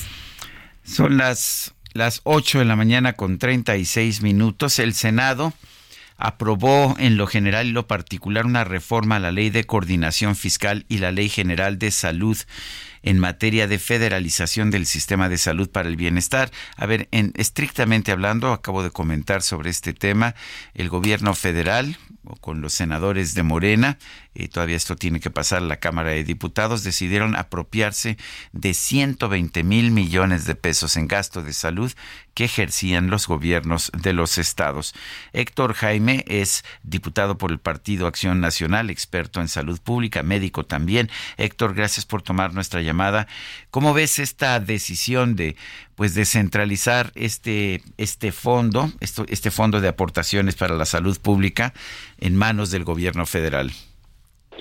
Sergio Lupita, muy buenos días. Buenos Pues días. mira, me parece, me, me parece que es un paso más hacia la centralización absoluta de los servicios de salud. Ya lo había intentado en el proyecto de iniciativa que presentó originalmente Mario Delgado cuando se creó el INSABI. Él quería modificar la ley de salud y la coordinación fiscal. Los gobernadores se opusieron y entonces ellos incorporaron una frase como materia de salubridad general el que aquellos estados que firmaran con el INSABI tendrían que enviarle los recursos de FASA. Hoy con esta maniobra que apenas inició el 22 de noviembre, o sea, esta maniobra de última hora, lo que están haciendo es efectivamente ya hacer oficial el quitar esa área de oportunidad que tenían los estados de poder manejar algo del sistema de salud, a quitarle ya absolutamente todo el dinero, porque tú recordarás que el, el ramo 33, este FASA, era primordialmente para personal, algunas cosas de medicamentos e infraestructura. Todos aquellos que ya firmaron hoy con el Bienestar tendrán a través de estos convenios de coordinación que firmaron entregarle todo el dinero que llega de FASA, ya se quedan sin esa partida, se quedan sin la partida del ramo 12 que tenían antes, porque ahora la va a tener el Bienestar, la cambiaron para el presupuesto 2024 al ramo 45 de este nuevo organismo descentralizado que se llama Servicio Salud y Bienestar. Y por último, también se está quedando con el dinero de las aportaciones que tendrán que dar los estados y tendrán que enviarlas a este fideicomiso que va a ser quizás lo más oscuro que vaya a haber en el sistema de salud. Sergio, en total, están terminando de descomponer todo el sistema federalizado y lo están centralizando con el toma todo.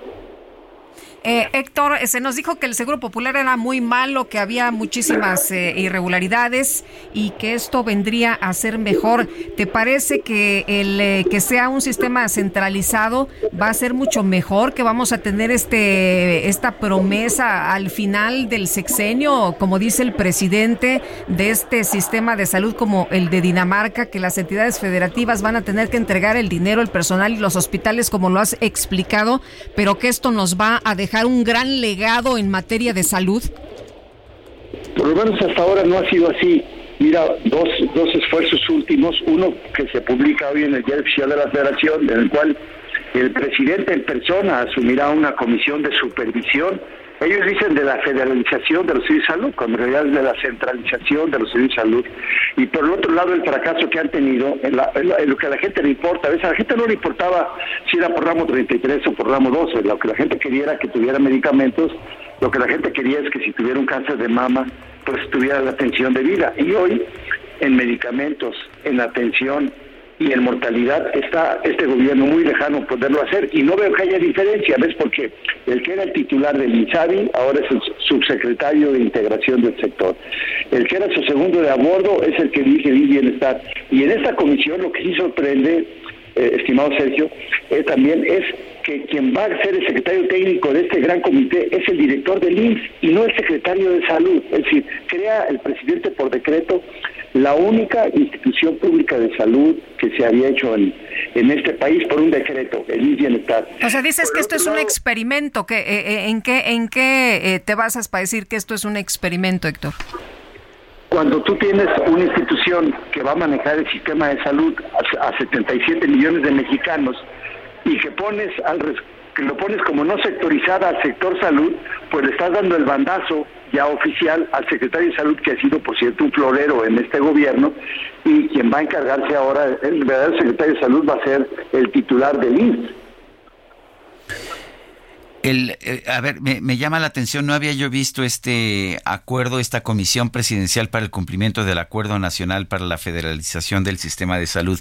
Ellos están diciendo que, que este acuerdo es para federalizar, pero lo que están haciendo es centralizar. ¿Hasta en eso nos están engañando? Exacto, exacto, porque realmente cuando tú dices a, a cualquier estado, oiga, usted tenía el servicio de salud y usted le entregaba, porque el Seguro Popular no entregaba servicios médicos, el Seguro Popular financiaba y los servicios médicos se entregaban a través de las entidades federativas. Hoy les han quitado a las entidades federativas el dinero, los hospitales, los insumos, los medicamentos, los materiales, pues lo están realmente centralizando, Sergio. Oye, y entonces el, lo, lo que nos dices es que se crea esta comisión presidencial eh, ¿Esto qué significa? Que eh, pues eh, van a, supervisar ya no quienes deberían de supervisar, sino los funcionarios del gobierno del presidente López Obrador y el mismo presidente López Obrador.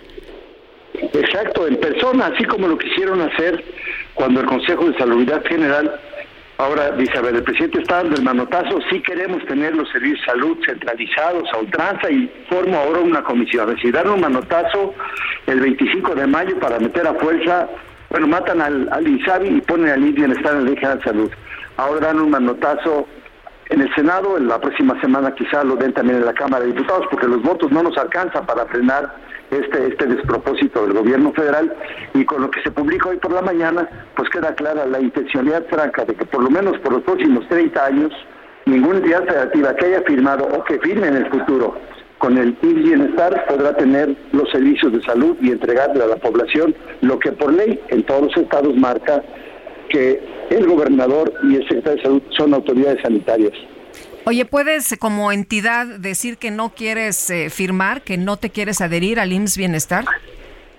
Sí, la, la ley todavía lo permite, pero lo que ha estado ocurriendo es que al Estado que no ha firmado, como por ejemplo Guanajuato o, Durango Aguascalientes, no les dan un peso extra. Es decir, este fideicomiso para el bienestar no está apoyando las enfermedades ni los pacientes que tienen enfermedades de gases catastróficos. ¿ves? Si alguien tiene cáncer de mama, cáncer de próstata, un infarto al miocardio, un niño prematuro que requiere terapia intensiva, no le están dando el dinero que antes se daba a través del Fondo de Gastos Catastróficos del Seguro Popular. Entonces, están ahorcando a los gobiernos, están obligándolos a los gobiernos a que firmen por fuerza, porque también para una entidad federativa que tiene hoy pocas participaciones del gobierno federal, pues es, muy complicado poder mantener todo lo que el ciudadano te pide a ti como primer respondiente en un estado y que el gobierno federal te lo niega.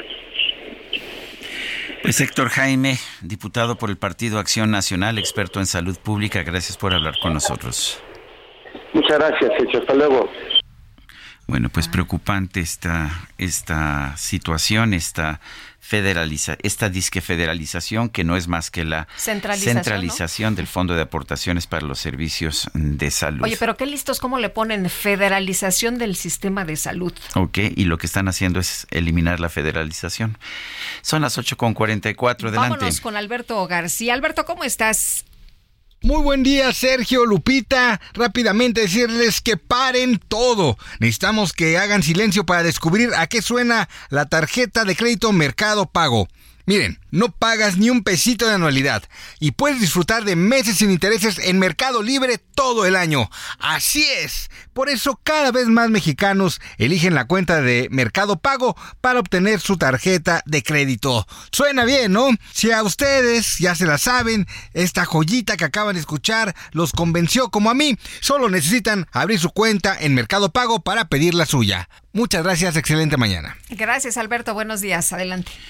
La Secretaría de Educación Pública, que encabeza Leticia Ramírez, culpó, culpó al pues al mal desempeño de los estudiantes mexicanos en la prueba PISA 2022, pues a la situación de la pandemia por COVID-19. Dijo, la más reciente aplicación de esta evaluación en nuestro país ocurrió en el contexto mundial de la etapa final de la emergencia sanitaria por COVID-19 todos los países enfrentaron de manera diferenciada esta terrible circunstancia. Eso es lo que señala la Secretaría de Educación Pública en un comunicado.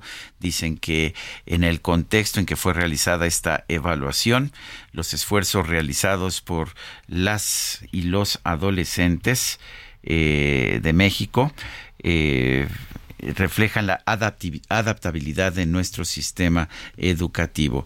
Eso es lo que, lo que está señalando la Secretaría de Educación Pública pues para explicar por qué, por qué tuvimos tan mal desempeño. Y es cierto, hubo una caída generalizada, pero algunos países del mundo, curiosamente, se mantuvieron, mantuvieron en buenos desempeños. Como Singapur y como Japón, entre otros. Oye, y vamos a platicar precisamente con Fernanda Domínguez, que es coordinadora de educación del IMCO. Fernanda, ¿cómo estás? Qué gusto saludarte. Muy buenos días. Lupita, Sergio, buenos días. Gracias por invitarme a platicar de este tema que sin duda es fundamental. Oye, eh, ustedes ya estuvieron revisando pues toda la información que se dio a conocer precisamente después de que se aplicó esta prueba PIS en el mundo. A México le va muy mal y bueno, pues se hace más eh, profunda eh, la situación cuando se revisan materias como las matemáticas. Cuéntanos, Fernanda. Claro que sí. Mira, para los que nos escuchan, las pruebas PISA son una prueba estandarizada que se hace eh, por la OCDE de manera internacional. Entonces, se analizan 81 países que, digamos, los miembros de la OCDE. Este año el foco fue las matemáticas y PISA hizo un extraordinario trabajo en explicar por qué las matemáticas son cada vez más importantes en el contexto de una revolución tecnológica y de las habilidades que los jóvenes van a necesitar el día de mañana.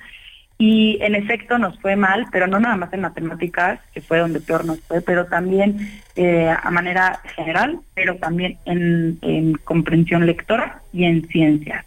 Eh, estamos en niveles similares al 2003-2006 y, y sí, esa caída, digamos, puede ser menor que otros países de la OCDE, como se ha visto en redes sociales, pero no deja de ser pues particularmente preocupante para México porque nuestra caída no viene de una posición positiva, es decir, estábamos mal y ahora estamos pues un poco peor. Pero Fernanda dice dice la Secretaría de Educación Pública que estos resultados demuestran que había que cambiar el modelo, pero que afortunadamente ya viene la nueva escuela mexicana. ¿Qué opinas? Bueno, eh, tiendo a estar en desacuerdo que la, nueva escuela mexicana tenga las características para hacerle frente a, este gran desafío que es pues educar a los jóvenes. ¿no? Eh, ya hemos hablado de esto, Sergio Lupita, el, la el nuevo plan de estudios que se puso en marcha en agosto de 2023, sin duda alguna carece de pues la solidez para una educación, una formación mucho más sólida y generar un sistema educativo mucho más resiliente, sobre todo si hablamos de matemáticas, ¿no? Que ya lo habíamos platicado, las matemáticas no tienen un lugar prioritario para, para los, eh, para, bueno, para el gobierno en, las aulas. Em, y lo que nosotros decimos en nuestro análisis, y también lo dice PISA, es eh, esta acumulación de conocimiento no es que se traduzca directamente en mayores beneficios económicos, como tú lo decías, Sergio, en tu, en tu columna del día de hoy, sino que esta, estos conocimientos dan pie a que los jóvenes desarrollen las habilidades que el día de mañana el mercado laboral eh, les va a demandar, ¿no? Y que ya les está demandando hoy por hoy. Eh, Fernanda, eh, ustedes señalan que las deficiencias matemáticas en México son más notorias en las niñas y también en nuestro país, pues de tener ventajas socioeconómicas que nosotros pensaríamos que, pudiera ser así porque lo que se enseña en escuelas particulares pues es mucho mejor que lo que se enseña en algunas escuelas públicas, pero ustedes dicen, a ver, no es sinónimo de resultados. Cuéntanos, por favor, qué fue lo que ustedes revisaron sobre este tema. Sí, claro que sí, Lupita. Mira, eh, PISA también analiza el desempeño académico en estas tres materias por eh, los cuartiles o los quintiles de, mayores y menores ingresos. Y en este sentido, eh, por supuesto que les da un poco mejor a los que tienen eh, mayores ingresos, a los que están un poco más arriba, pero digamos, los más ricos en México aprenden a niveles similares que los más pobres en otros países y ni siquiera un país tan desarrollado, ¿no? Estamos viendo la comparación, la comparación con Vietnam. Es decir, que en México nadie aprende. La brecha entre los más pobres y los más ricos, la brecha de conocimiento, es mucho menor que el promedio de la OCDE. El promedio de la OCDE, si mal recuerdo, es 94 puntos, en México son 58. Eh, pero esto no es una buena noticia, esto es una mala noticia porque es decir, los que están hasta abajo están, les van muy, muy mal, pero los que están arriba, los que tienen, eh, digamos, más ventajas socioeconómicas, también les va muy, muy mal. Entonces, pues nadie está aprendiendo en México como debería de estar aprendiendo. Eh, que algunos países ah, no, no tuvieron la caída, estoy pensando en Singapur, en Japón. ¿Qué hicieron esos países? ¿Lo sabemos? Pues habría que analizar eh, su sistema educativo, pero seguramente tenían un sistema mucho más fortalecido, mucho más resiliente que pudo hacer frente a, la pandemia, ¿no? Porque, pues más allá de culpar que si fue la pandemia o que si se debió al cierre prolongado, yo creo que eh, fue una tormenta perfecta, ¿no? En el que sí, sin duda, no tenemos a nivel internacional, no teníamos sistemas educativos resilientes, y esto también lo dice el reporte de PISA. Entonces, eh, quizá estos países como Japón, como Finlandia, como Singapur, pues ya estaban mucho más sólidos, pero también seguramente hicieron políticas eh, de emergencia para hacerle frente a esta a esta emergencia sanitaria y quizá también hablemos de condiciones como pues los estudiantes tenían mucho mayor acceso a dispositivos electrónicos, a conectividad, entonces quizá no había tantos obstáculos para aprender en línea, ¿no? Pero eh, aquí también un dato que, que creo que merece que se mencione es que México, de los países de la OCDE, eh, ya habíamos dicho ayer esto, de los países de la OCDE, no en general, estamos en el lugar 35 de 37. Y no, y no estamos en penúltimo solo porque Costa Rica se unió en 2021 a la OCDE. Pero aquí lo importante es que estamos a 126 puntos de Japón. Estamos muy, muy lejos del primer lugar pero estamos a solo seis puntos de Colombia, que es el, el peor evaluado. Entonces, Em, pues tenemos mucho camino por recorrer.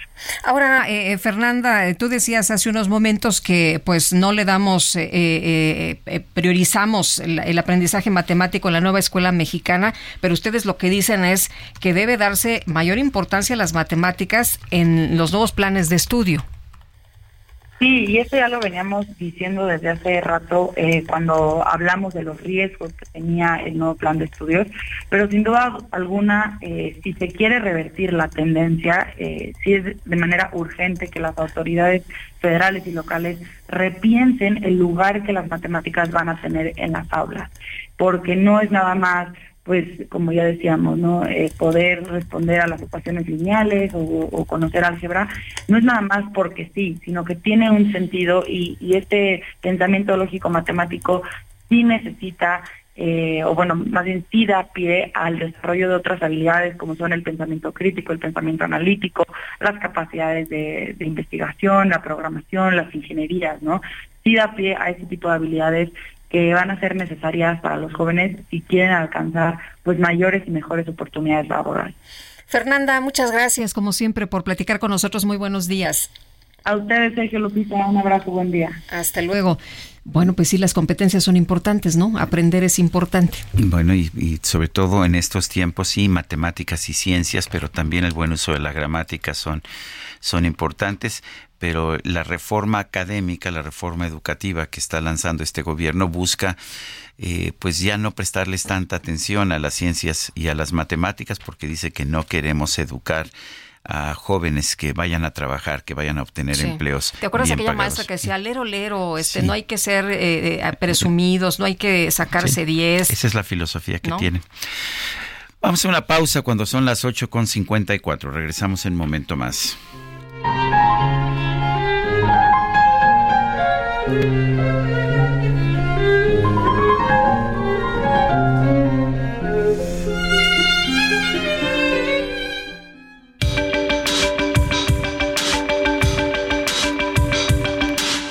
Sergio Sarmiento y Lupita Juárez quieren conocer tu opinión, tus comentarios o simplemente envía un saludo para hacer más cálida esta mañana.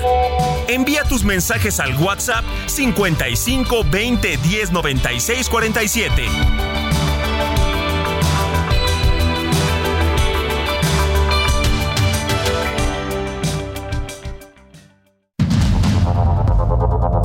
Continuamos con Sergio Sarmiento y Lupita Juárez por el Heraldo Radio.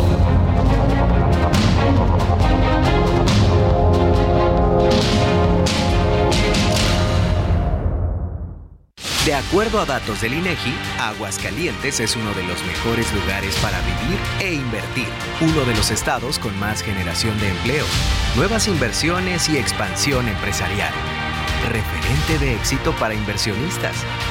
En economía, Aguascalientes es el gigante de México.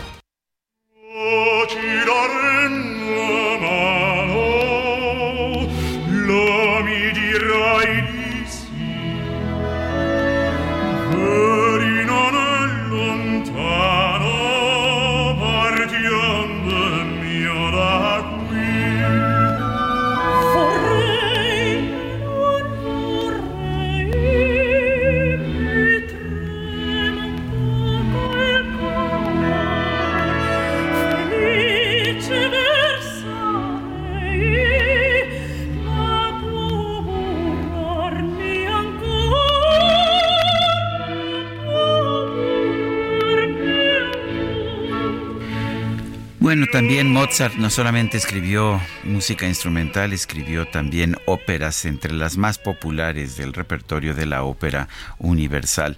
Don Giovanni es una de sus óperas más conocidas y aquí estamos oyendo a Don Giovanni platicando con Zerlina.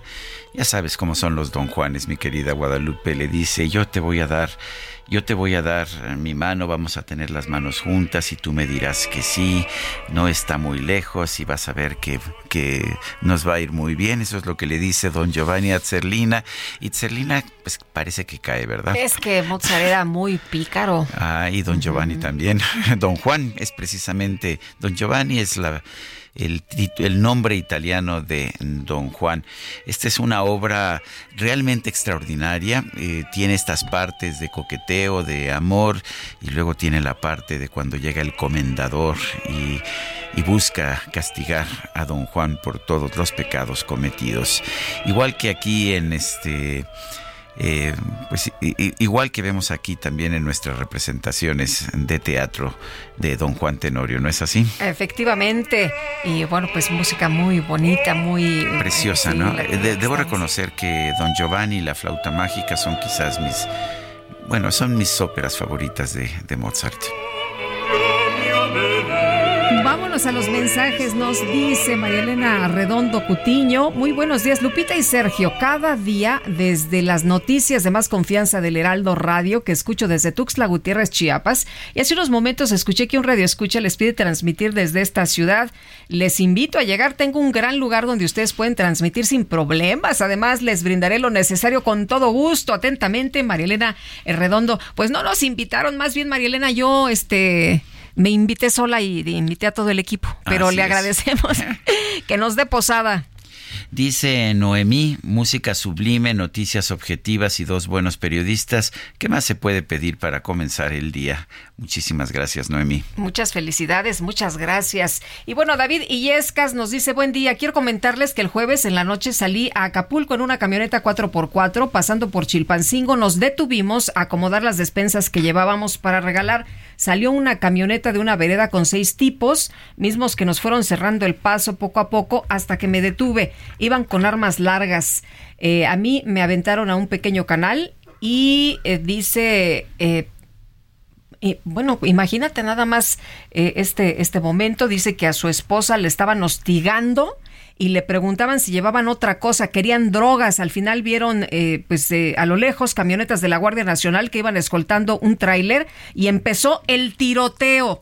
Nos escondimos y ya cuando escuchamos que se fueron, salimos y nos llevaron a levantar la denuncia y a nuestra casa de Acapulco. Gracias a Dios que lo puedo contar. Efectivamente, don David Illescas, le mandamos un fuerte abrazo. Gracias por compartirnos y gracias por pues darnos a conocer la realidad de lo que se está viviendo en el país.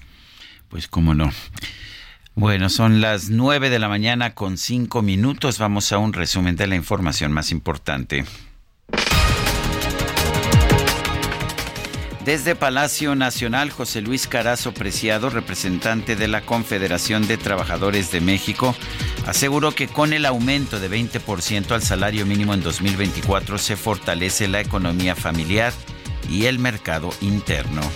Sin duda alguna esto fortalece la economía familiar, pero a su vez fortalece también el mercado local, el mercado interno del país que requiere impulsar la macroeconomía.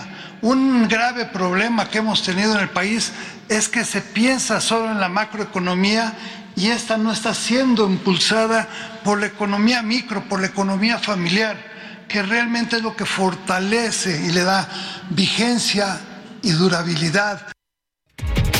El Consejo Coordinador Empresarial presentó la Agenda Estratégica Un México Mejor para Todos, la cual contiene propuestas generales de alto nivel para el próximo gobierno con el objetivo de crear un país con más oportunidades de desarrollo. El gobierno de la Ciudad de México anunció que el próximo 17 de diciembre van a comenzar los trabajos de rehabilitación en la línea 9 del metro, los cuales podrían durar alrededor de cinco meses. El presidente de Venezuela, Nicolás Maduro, presentó una propuesta de ley para crear la provincia de la Guayana eh, Esequiba, esto en la región en disputa con Guyana. Tribunal Constitucional del Perú ordenó la liberación del expresidente Alberto Fujimori, quien cumple una condena por abusos a los derechos humanos. Entre lágrimas, el líder de Corea del Norte, Kim Jong-un, llamó a las mujeres a detener el descenso de la natalidad en su país. Conocí a una linda morenita quise mucho por las tardes. Te abrieron el micro, repito, te lo abrieron. Bueno. Ni modo, ¿te gusta? ¿Te gusta el bolero? Me gusta, me encanta el bolero. Bueno, pues la Organización de las Naciones Unidas para la Educación, la Ciencia y la Cultura, la UNESCO, declaró el bolero que es una forma musical que se origina en Cuba y que alcanza, me parece, un gran esplendor en México, pues se le declaró como Patrimonio Cultural Inmaterial de la Humanidad. El anuncio se dio durante la 18 reunión del Comité Intergubernamental para la salvaguarda del patrimonio cultural material que se celebra desde el pasado lunes y hasta el próximo sábado en la ciudad de Kazán, en el norte de Botswana. Como una flor, un cariño y un corazón que siente y que... ¿Ya estamos al aire? Aviso.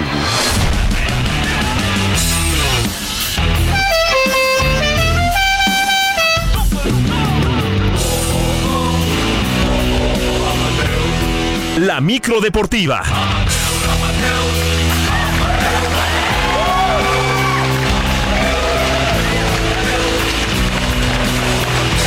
estos niños estos niños de la producción. Sí, ya nos pusieron Amadeus, ¿verdad? sí. Oye, que eh, fue un super hit por ahí de los que, de los 80. Sí, ¿verdad? 90, ¿verdad? 80, 90. Por ahí. Sí, sí, sí. Bueno, y vámonos a la micro deportiva. Ya está listo Julio Romero. Mi querido Julio, ¿cómo te va? Muy buenos días. ¿Cómo estás, mi querida Lupita, Sergio? Muy buenos días, amigos del auditorio. Qué placer saludarles. Mitad de semana y aventando la lámina informativa. Sí, estos niños de la producción, bastante ingeniosos. Bueno, vamos a arrancar con información del fútbol mexicano. El día de hoy se ponen en marcha las semifinales del torneo de apertura a las nueve de la noche en el estadio Alfonso Lastras. Las Águilas del América estarán visitando al San Luis, duelo de ida. En el seno del América están muy confiados en que llegarán a la gran final, por lo menos así lo considera el defensa uruguayo Sebastián Cáceres, quien reporta listas a las Águilas. No, a ver, fantasma no creo que, que haya, o sea, solamente en algunas ocasiones no, no, no hemos hecho las cosas como se debían y bueno, creo que, esta vez sí lo vamos a hacer. Estamos muy enfocados, el equipo muy, muy comprometido en todo aspecto, además eh, que es un equipo en el que cualquiera que entra no, no desentona o hasta lo hace mejor que, lo estaba haciendo, entonces es un equipo muy fuerte que tiene recambios y, bueno, y creo que eso hay que hacerlo notar.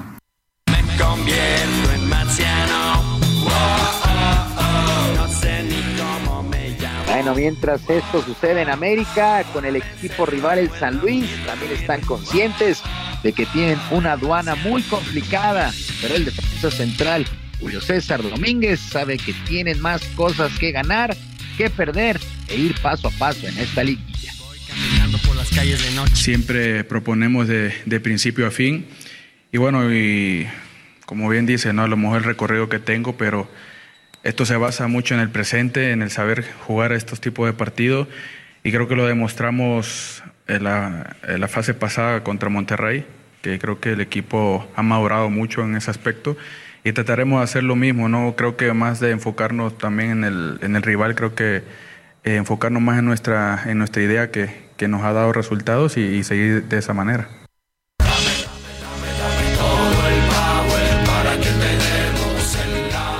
El famoso Cata Domínguez, que después de su paso por Cruz Azul se pensaba iba a final de su carrera, pero ahora estará disputando esta semifinal. Así es que 9 de la noche, 9 de la noche, Alfonso Lastras, el Estadio San Luis contra América. En más información del balompié local, la directiva de Juárez FC anunció la contratación del portero Sebastián Jurado como refuerzo para la próxima campaña. De tal manera, Jurado deja al Cruz Azul donde no tuvo sus mejores actuaciones, fallando en algunos vuelos importantes y tendrá su tercera experiencia en primera división después de pasar por Veracruz, Máquina y ahora el cuadro fronterizo.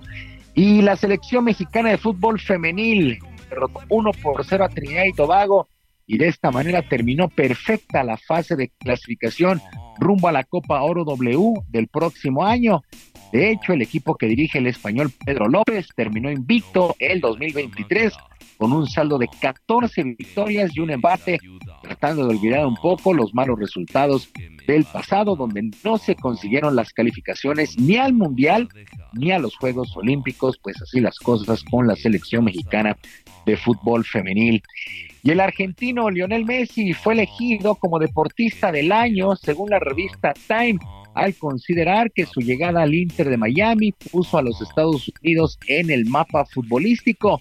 Messi anunció su llegada a la MLS el pasado mes de junio, abandonando el fútbol europeo luego de muchas, muchas especulaciones, incluso su probable regreso al Barcelona y tras dejar también al PSG allá en Francia. Así es que, pues Messi, Messi deportista del año para esta revista Time. La verdad es que no ha conseguido absolutamente nada e incluso estuvo lesionado. En otras cosas, en un intercambio que llamó poderosamente la atención, los Yankees de Nueva York se hicieron de los servicios del jardinero mexicano Alex Verdugo para la próxima temporada en el béisbol de las grandes ligas. A cambio, mandaron a Graham Wizard, a Richard Fields y a Nicholas Judish a este equipo de Boston. Verdugo, de 27 años de edad, tuvo un 2023 de punto 264 de promedio de bateo, conectó 13 cuadrangulares e impulsó 54 carreras, además de ser finalista para el guante de oro. Es un cambio que le conviene. Vamos a ver qué tanto juega Alex Verdugo con estos Yankees de Nueva York la próxima campaña. Y el Consejo Mundial de Boxeo celebró 39 años de que José Suleimán llegó a la presidencia del organismo para dirigirlo hasta su muerte en el 2014. En el tradicional martes de café, su hijo y sucesor en el cargo, Mauricio, Mauricio Sulaimán, habló al respecto. El 5 de diciembre es la fecha donde inició todo un, un cambio absoluto, donde el boxeo dio un giro para la protección, la integridad, la continuidad de una vida sana cuando se, se termina la actividad en el ring y pues es el máximo orgullo poder seguir eh, tratando de seguir los pasos, los ideales, los principios que nos dejó y el Consejo está fuerte con muchas personas en todo el mundo que comparten esos mismos valores y principios. Ventana, shot, shot, adelante. Bueno, Mauricio Sulaimán, Mauricio Sulaimán agregó que el tema de la pelea entre Saúl el Canelo Álvarez y el México estadounidense David Benavides continúa en pie y esperan el momento adecuado para cerrar el combate el próximo año. El Consejo Mundial de Boxeo pues sin lugar a dudas es el organismo más fuerte de este deporte. Y ya para finalizar, a través de un comunicado, la Fórmula 1 de automovilismo dio a conocer que el calendario del 2024 tendrá seis carreras tipo sprint. De tal manera, Austin, Austria, Brasil y Qatar repetirán este tipo de competencia, mientras que se unen los circuitos de Miami y Shanghái. Por cierto, Shanghái que reabre sus puertas luego de la pandemia, así es seis carreras tipo sprint para el próximo año en la Fórmula 1. Sergio Lupita, amigos del auditorio, la información deportiva. Les recuerdo nuestras vías de comunicación en ex Twitter. En ex Twitter estoy en arroba jromerohb, en arroba jromerohb, además de nuestro canal de YouTube, El Barrio Deportivo, El Barrio Deportivo en YouTube, de lunes a viernes a las 7 de la noche, con mucha, mucha información y sobre todo mucha diversión. Que tengan todos un extraordinario miércoles. Yo les mando un fuerte abrazo. Muchas gracias, mi querido Julio. Muy buenos días. Buen día para todos.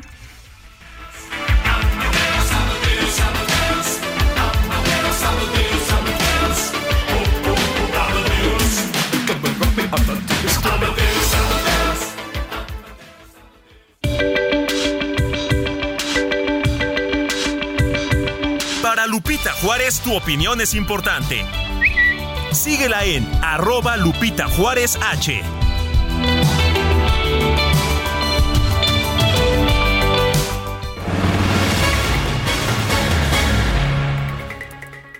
Bueno, pues uh, son las 9 de la mañana con 17 minutos, 9 con 17, dice, dice el presidente Andrés Manuel López Obrador que a los muchachos de Celaya que mataron los mataron porque fueron a comprar drogas en un territorio que pertenecía a otra banda.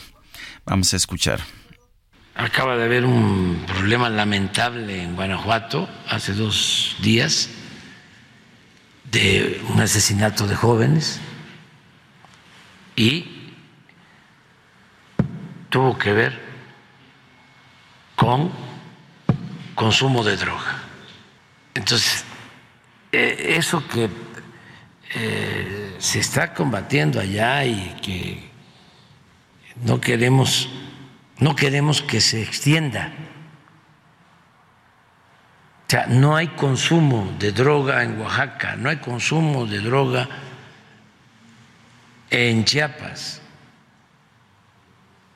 Incluso eh, existe pues consumo pero no es un problema, o sea, no existe consumo de droga en Yucatán. Pues es lo que expresa el presidente de la República. Bueno, vamos a un recorrido por el país. Empezamos con Gabriela Montejano desde Guanajuato. Adelante, Gaby. Hola, ¿qué tal? Muy buenos días. Vestidos en su mayoría de blanco y de pronto con los gritos contenidos que dejaban un tenso silencio, cerca de 400 personas marcharon para exigir justicia por los estudiantes de medicina asesinados la noche del domingo. A las 12 del día fue la convocatoria y de manera simbólica comenzaron la manifestación pacífica desde las instalaciones del Hospital del Seguro Social ubicado en la calle Mutualismo en Celaya. Estudiantes de medicina de la Universidad Latina a la que pertenecían los cinco jóvenes asesinados, del Tecnológico de Celaya, del Tecnológico de Roque, de la Universidad de Guanajuato, familiares y conocidos de las familias, caminaron con cartulinas y pancartas reclamando justicia. Una reunión previa sostenida entre representantes de los manifestantes, el secretario de Gobierno Jesús Oviedo y el presidente municipal Javier Mendoza no impidió que salieran a la calle a exigir que se capture a los responsables del multihomicidio. Sin embargo, en los contingentes no se pudo detener el reclamo por la inseguridad del municipio de Celaya. Un megáfono iba sonando fuerte los nombres de los jóvenes celayenses: José Eduardo, Pedro Francisco, Brian Jesús, Jesús Virgilio y Fabián. Todos iban acompañando las consignas con cartulinas en donde se leían distintos reclamos.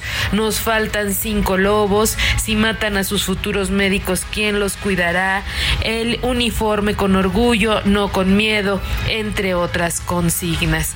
Al finalizar su recorrido en la presidencia municipal, las cartulinas fueron pegadas frente a la presidencia. Ahora vamos con Mayeli Mariscal hasta Chapala. Hola, ¿qué tal Gaby? Muy buenos días. Buenos días también a todo el auditorio. Hasta ahora son dos los hombres que han sido detenidos por su presunta participación en el feminicidio de Maika Torres, una mujer de origen venezolano, quien fue asesinada en el municipio de Chapala, Jalisco. La Fiscalía del Estado informó que se detuvo a un segundo hombre con quien se presume la víctima tendría alguna relación de amistad. Se trata de Yaideber R., a quien se le hizo efectiva una orden de aprehensión y fue presentado ya ante el juez de control que lo reclamaba. La víctima habría sido vista por última vez el pasado primero de diciembre en el municipio de Chapala, por lo que desde entonces se llevaban a cabo los trabajos de búsqueda. Sin embargo, fue localizada en una finca en donde ya se encontró sin signos vitales. De acuerdo con el fiscal de Jalisco, Luis Joaquín Méndez Ruiz, fue su esposo quien le identificó. Por lo pronto, son dos hombres quienes están detenidos por este caso. Ahora vamos contigo, Juan David Casilla. Gracias Mayeli, muy buenos días. Sergio y Lupita los saludo con gusto desde Veracruz. Comentarles que a partir del próximo 10 de diciembre entrará en funciones el operativo de seguridad Guadalupe Reyes en esta entidad para garantizar la integridad de visitantes y pobladores durante las fiestas de la Virgen de Guadalupe, así como los eventos navideños y de fin de año. El titular de la Secretaría de Seguridad Pública en Veracruz, Cuauhtémoc Zúñiga Bonilla, reveló que las acciones para mantener el orden en esta temporada estarán vigentes hasta el próximo 7 de enero. En el operativo participarán 4.600 elementos de la Policía Estatal y Fuerza Civil, además de 600 agentes de la Dirección General de Tránsito y Seguridad Vial y 500 de la Policía Naval. Zúñiga Bonilla también dio a conocer que se contará con 470 patrullas y 380 motopatrullas. Además, habrá vigilancia por aire con los recorridos que realizarán los tres helicópteros del gobierno estatal. Por tierra se apoyarán con 53 equinos, 27 caninos y por mar con 5 embarcaciones Las peregrinaciones guadalupanas iniciaron el pasado sábado 2 de diciembre. Se registró una mayor concentración de personas en las distintas iglesias de Jalapa, pero también en otros municipios de la entidad. Ese es el reporte desde Veracruz, Sergio Lupita. Excelente día. Bueno, pues ahí el recorrido por pues, diferentes partes de la República Mexicana y bueno, pues eh, ya escuchó usted cómo está la situación en eh, Guanajuato, donde la gente salió, sí. muy triste, pues a pedir justicia por lo que ocurrió con estos cinco jóvenes y bueno, el presidente dice que fue por un tema de consumo de drogas que le fueron a comprar a la banda equivocada. El Tribunal Constitucional de Perú ordenó la liberación del expresidente Alberto Fujimori este, cumple una condena por abusos a los derechos humanos. El, un juez local había rechazado dar un curso, dar curso a un indulto humanitario concedido al político hace unos años, pero ahora es el propio Tribunal Constitucional de Perú quien eh, decide que debe liberarse al expresidente. Este máximo tribunal peruano declaró fundado un recurso para restituir el indulto humanitario y ordenó, ordenó que el Instituto Penitenciario disponga la libertad inmediata de Fujimori. Vale la pena señalar que, que, ya el expresidente Fujimori había recibido un indulto del expresidente Pedro Pablo Kuczynski en vísperas de la Navidad de 2017, pero después de unos meses en libertad fue encarcelado nuevamente por intervención de la Corte Interamericana de Derechos Humanos que ha señalado que la libertad del expresidente es una violación de los derechos de los familiares de las víctimas de Fujimori. Bueno, pues ya con esta decisión, eh, pues no, no habrá ya vuelta de hoja. Fujimori, de 85 años, condenado por ser eh, el autor mediato, no inmediato, sino mediato de la matanza de 25 personas en el caso Barrios Altos de 1999 y en la Universidad La Cantuta de 1992, mientras su gobierno enfrentaba a una guerrilla, una pues sanguinaria guerrilla izquierdista de Sendero Luminoso, pues Fujimori ahora quedará en libertad. Nosotros vamos a una pausa y regresamos.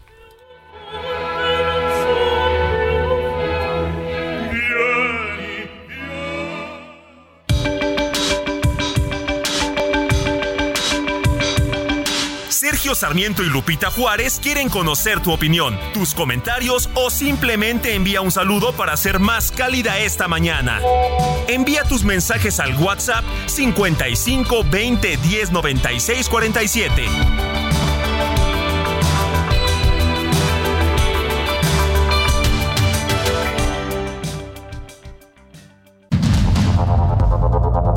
Continuamos con Sergio Sarmiento y Lupita Juárez por el Heraldo Radio.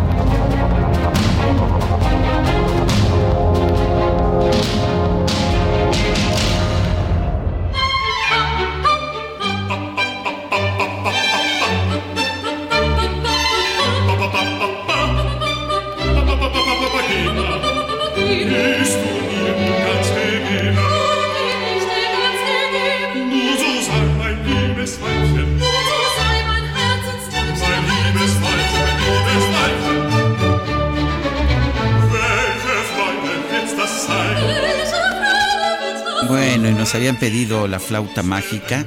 Este, hay muchas áreas. Es una, la flauta mágica es una ópera muy divertida. Es una, es una comedia y realmente sí es una ópera que, pues que genera, que genera un gran entusiasmo. Esto que estamos escuchando es Papagena, Papageno de esta, de esta flauta mágica, una de las grandes, una de las grandes óperas de Wolfgang Amadeus Mozart.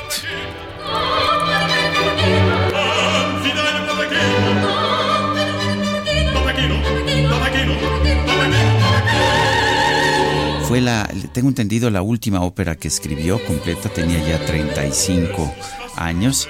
Eh, y bueno, pues uh, tuvo un éxito extraordinario, un éxito popular. Algunas veces escribía óperas para el teatro, para el teatro imperial, otras veces para el teatro popular, el teatro del pueblo. Bueno, esta, esta tuvo un gran éxito en el teatro del pueblo. Y, si, y, si, y, si, has escuchado hablar del realismo mágico, bueno, esta en esta ópera es puro realismo mágico, ¿eh? Este, bueno, ese Mozart que era tremendo, ¿no? De, de esta ópera que la tuvo que presentar en, en Praga.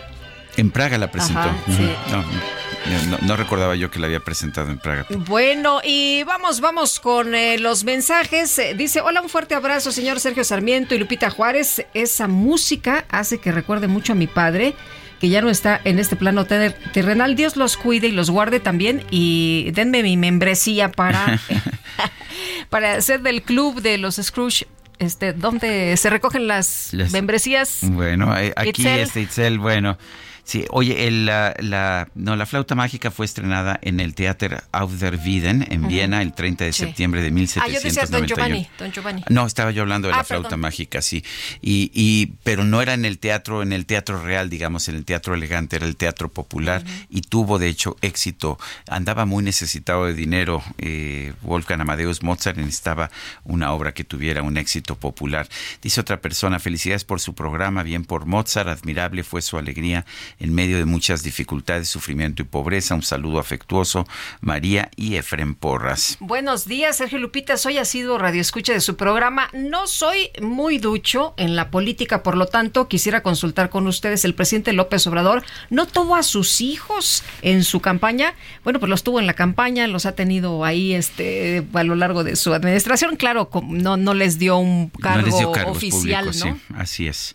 Bueno, pero, pero sobre todo Andrés, hijo Andy, eh, ha tenido una influencia política muy importante y, y, ha tenido, de hecho sí ha tenido, tuvo papeles oficiales en las campañas, pero no en el gobierno. Creo que eso es correcto. Son las nueve con treinta y cuatro minutos. Este 5 de diciembre entró en vigor la NOM 037, mejor conocida como la ley de Home Office en México. Bueno, todos los patrones del país deberán garantizar los derechos laborales de los miembros del equipo que trabajen a distancia. El doctor Manuel Fuentes Muñiz es experto en derecho laboral, es profesor de la UAM. Doctor Fuentes Muñiz, gracias por hablar con nosotros y cuéntenos cuáles son las medidas que toma esta NOM 37. Sí, buenos días. Pues realmente es una norma muy importante porque viene a pues tratar de materializar un derecho que en nuestro país no existía y que fue normado en la Ley del Trabajo y que sobre todo trata de garantizar que los trabajadores que hacen uso del home office eh, puedan realmente estar eh, recibiendo los apoyos necesarios de parte de su patrón en todo lo que es la infraestructura logística de, la operación desde casa, de poder estar realizando el trabajo ya sea eh, en, muchas ocasiones en la parte relativa a la renta, al tema de electricidad, al tema de incluso al pago del internet. Es, es una eh, norma muy importante, aun cuando tiene sus problemas para la aplicación, porque fíjese que eh, resulta que la ley del trabajo dice que hasta el 40% no se va a considerar home office. Esto quiere decir que, por ejemplo, de cinco días a la semana, si un trabajador labora en home office dos días, no se puede considerar que tenga este tipo de, privilegios, por llamarles de alguna forma. Entonces, lo, lo, que, lo está ocurriendo es de que muchos patrones hacen firmar a sus trabajadores un contrato diciendo que eh, estarán laborando en casa los lunes, por ejemplo, o miércoles, y entonces eso no alcanza a proteger a los trabajadores. Entonces, eh, el problema que tenemos en nuestro país es de que tenemos pocos inspectores de trabajo y entonces pues no hay manera de que se pueda verificar que realmente el compromiso del patrón se esté cumpliendo. Eh, además, tenemos problemas porque muchos de los trabajadores que realizan home office a veces no tienen contratos de trabajo, tienen contratos de honorarios, por ejemplo, y los contratos de honorarios no generan derechos laborales. Entonces, eh, otro problema también que observamos que se puede dar es el tema de los accidentes de trabajo. Eh, la ley establece que un accidente de trabajo es el que se realice realiza dentro del centro de trabajo o del centro de trabajo a su domicilio y del domicilio al centro de trabajo. Aquí eh, obviamente tiene que haber una normativa que si un trabajador, no sé, está en su eh, comedor, ¿no? Trabajando, por ejemplo, no tiene un estudio y va al baño, se tropieza y sufre un accidente, eh, son, son escenarios que tienen que estarse cubriendo para que efectivamente sea considerado eh, un accidente de trabajo y para eso los trabajadores tienen que tener un contrato por escrito donde se establezcan precisamente este tipo de condiciones. Entonces, eh, por ejemplo, hay un derecho muy importante que terminaron su jornada de trabajo, tienen derecho a la desconexión, es decir, ya patrón, yo no me estés molestando, yo ya me salí y demás, pero bueno, son sale a las 5 de la tarde, pero el patrón les llama a las 7, a las 8, a las 9 y entonces eh, obviamente pues puede haber represalias si el trabajador no atiende esto y la ley eh, es una ley que pues eh, trata de igualar las prestaciones que hay en otros países, por ejemplo, es el derecho a la desconexión. El derecho a la desconexión te da esa posibilidad a, que no sufras ningún tipo de represalia. Si si, un trabajador eh, simplemente no contesta o demás para atender una cuestión de esta naturaleza, este tipo de normas eh, excluye de todo tipo de responsabilidad del trabajador. Sí. Doctor, queda claro, queda claro el tema de la luz, del internet, del escritorio, la, la computadora y todo lo que requiera el, el trabajador. Sí, es, es precisamente a partir de, de más del 40% del tiempo, entonces el patrón estará obligado a contribuir con este tipo de pagos. Y obviamente aquí el problema es eh, cómo el trabajador pueda convenir eh, de esta manera para que efectivamente se le pueda pagar. Eh, la mayor parte de los trabajadores no están organizados en nuestro país, es decir, no tienen sindicato, no tienen contrato colectivo de trabajo y el reto que se presenta es que precisamente se pueda lograr que tengan una, una protección eh, que pueda permitir una, vamos a decir, un, arreglo para que efectivamente el trabajador no tenga que pagar el Internet, por ejemplo, no, en la parte relativa. Eh, hay algunos patrones que dicen, pues no, es que lo que pasa es que el Internet, el trabajador lo está compartiendo con sus hijos para el tema escolar o demás, y entonces poder estar haciendo un, una, un estudio para que efectivamente pueda darse este escenario. No hay, no hay un tema de un porcentaje, ¿no? Que dijéramos el Internet va a costar el equivalente al 10% del salario o al 5% del salario, sino más bien con base en los costos que se pueda dar y la parte eh, en que se pueda estar dando este escenario es como estaría obligado el patrón a estar cubriendo este tipo de gastos. Entonces, eh, el tema es un reto verdadero. Sí, ahora, eh, de por sí ya vemos que muchas veces no se cumplen los dictados de la legislación laboral. En este caso parece muy difícil, ¿no? Que, que se pueda, de hecho, obligar a las empresas a pues a tener eh, ciertas uh, pues ciertas reglas o, o, que puedan aplicar estas estas normas cuando el trabajador está está laborando en casa. O sea, no, no vamos a ver más bien una, una ley de esas que tantas que tanto hay en México eh, que se que se promulgan pero que no se aplican. Sí, sí, la verdad es que esta, este tipo de leyes eh, como esta es eh, se avisora que efectivamente sea una ley pues que quede en letra muerta porque yo le puedo decir hay una máxima que ley que no se vigila ley que no se cumple y, este escenario es eh, efectivamente una norma muy importante pero eh, una cosa es lo que esté escrito y otra cuestión es lo que se pueda realmente operar en la práctica cómo el trabajador pueda en un momento determinado acusar a su patrón a que a que pueda eh, en un momento determinado eh, este eh, decir el patrón no me está cubriendo esto y demás y entonces el inspector va al centro de trabajo y resulta que dice pero si mi trabajador solamente tiene hasta un 40% de, de esto y la ley me exime de toda obligación cuando los hechos es otra cosa entonces, en efecto, tiene razón, esta ley avisora que sea una norma letra muerta y solamente los que tengan sindicato, contrato colectivo de trabajo, que de 10 de 10 trabajadores solamente tiene uno realmente un, contrato. oiga, Manuel, si, si yo no le contesto, si yo no le contesto el teléfono a mi jefe a las 9 de la noche, ¿para qué le cuento cómo me va? Claro, claro. Una cosa es la teoría y otra cosa son los hechos, porque dice la norma, no, no, don Sergio, no te preocupes, ¿eh? no te va a pasar nada. Pero obviamente la norma, este, pues está muy alejada de una realidad y obviamente pues una, una, una cuestión como... Es que, es que pareciera, doctor, que quienes hacen las leyes no trabajan, ¿no? Pues sí, sí este, parece que están así en algún mundo fantástico y no, no se percatan de que el mundo es distinto y obviamente cuando se aprueba una, una norma ni siquiera mete presupuesto para mayores inspectores o mejores mecanismos para que esto se pueda aplicar. Entonces, pues ese tipo de normas que no le ponen recursos para vigilancia, pues imagínense lo que puede estar ocurriendo. Pero eh, decían en la Secretaría del Trabajo que esto se puede hacer incluso hasta por eh, videos y que efectivamente sí van a realizar este tipo de, de acciones, pero pues bueno, igual, como decía usted, puede ser letra muerta, ¿verdad? Sí, sí, este, la verdad es que de mi parte soy pesimista por la manera como veo los hechos. Este, yo represento trabajadores y veo en los hechos que pues hay una ausencia de inspectores, una ausencia de autoridad y pues la norma misma solamente mostrándola pues no hace operativa un derecho tiene que realmente contar con instrumentos reales la autoridad para que efectivamente esto, sea efectivo. Pero por lo pronto yo no veo posibilidades para que esto realmente un trabajador pueda hacer valer estos derechos, pero ahí están y es importante que se puedan defender. Eh, pues ahora yo digo, quien tiene un sindicato, un contrato colectivo de trabajo, pues los haga valer. Pues muchas gracias a doctor Manuel Fuentes Muñiz, experto en Derecho Laboral, profesor de la UAM. Gracias por hablar con nosotros. Un gusto. Hasta luego, muy buenos días. Y ayer los eh, maestros de las secciones 9, 10 y 11 de la Coordinadora Nacional de Trabajadores de la Educación de la Coordinadora pues dieron portazo allí en la sede nacional de la Secretaría de Educación Pública y lo que piden es ser recibidos por la secretaria, por Leticia Ramírez. Roberto Gabriel Gómez, maestro de la sección 9 del CENTE, ¿qué tal? Muy buenos días. Muy buenos días. Eh, maestro, cuéntenos ¿qué, qué fue lo que pasó el día de ayer. ¿Hubo al final pues algún acuerdo? ¿Los van a recibir? ¿Van a poder platicar con la secretaria?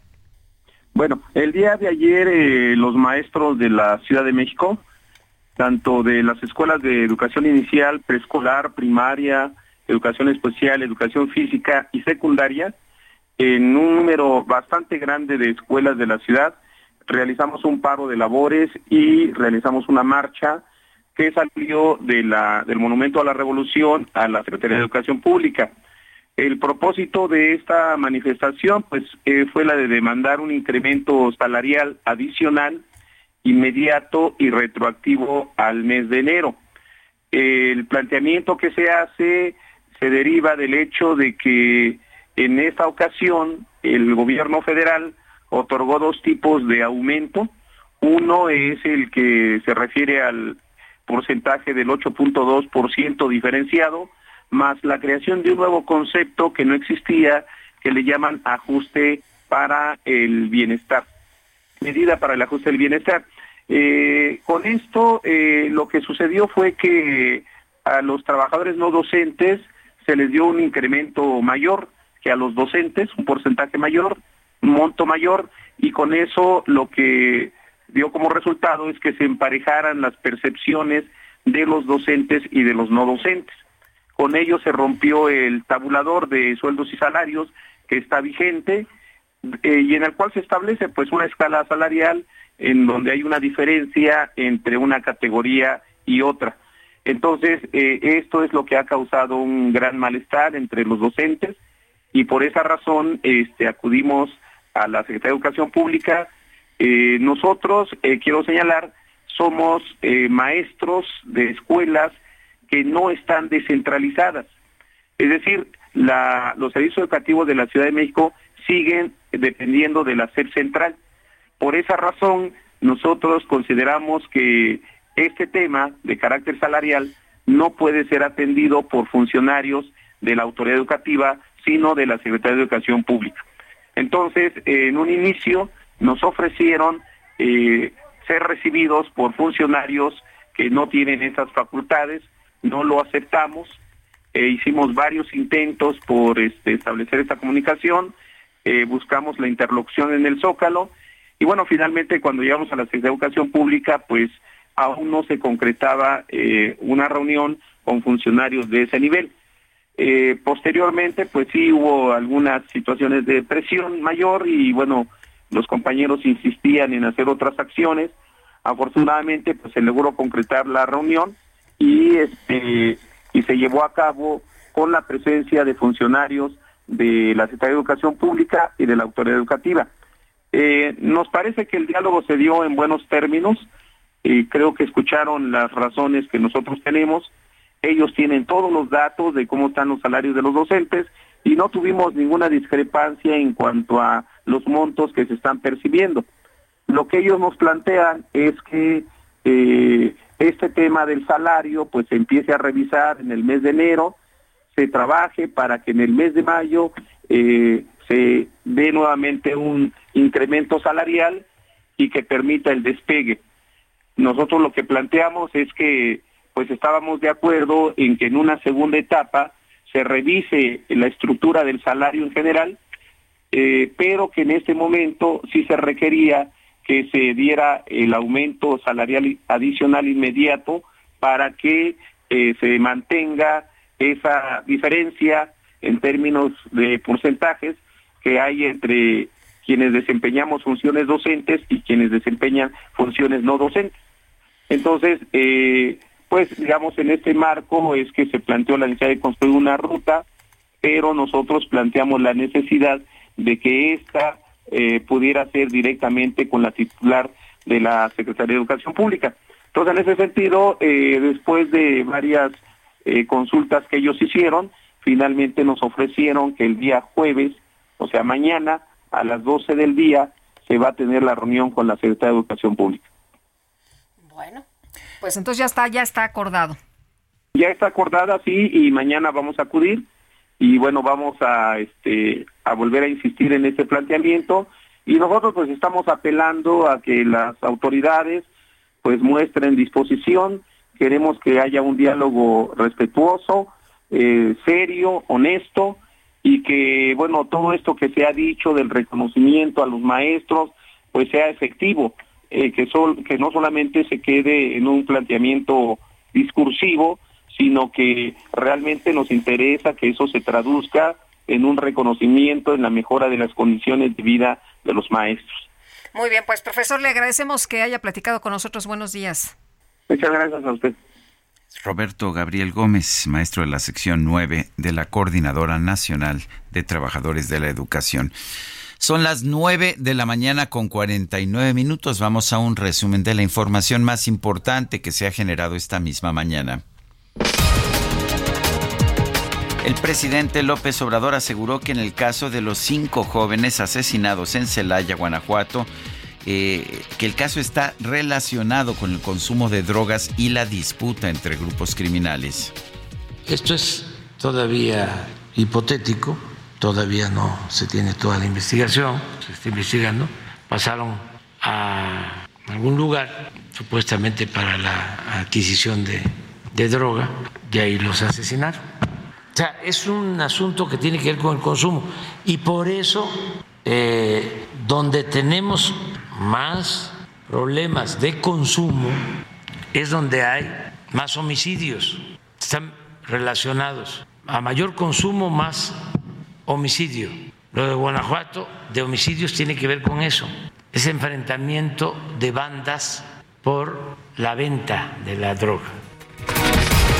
Bueno, si escuché bien, dice el presidente, esto todavía es hipotético. Si es hipotético, ¿por qué criminaliza a los jóvenes, no? Criminalizarlos es lo más fácil. Qué barbaridad. No sé qué estén pensando las familias de estos muchachos.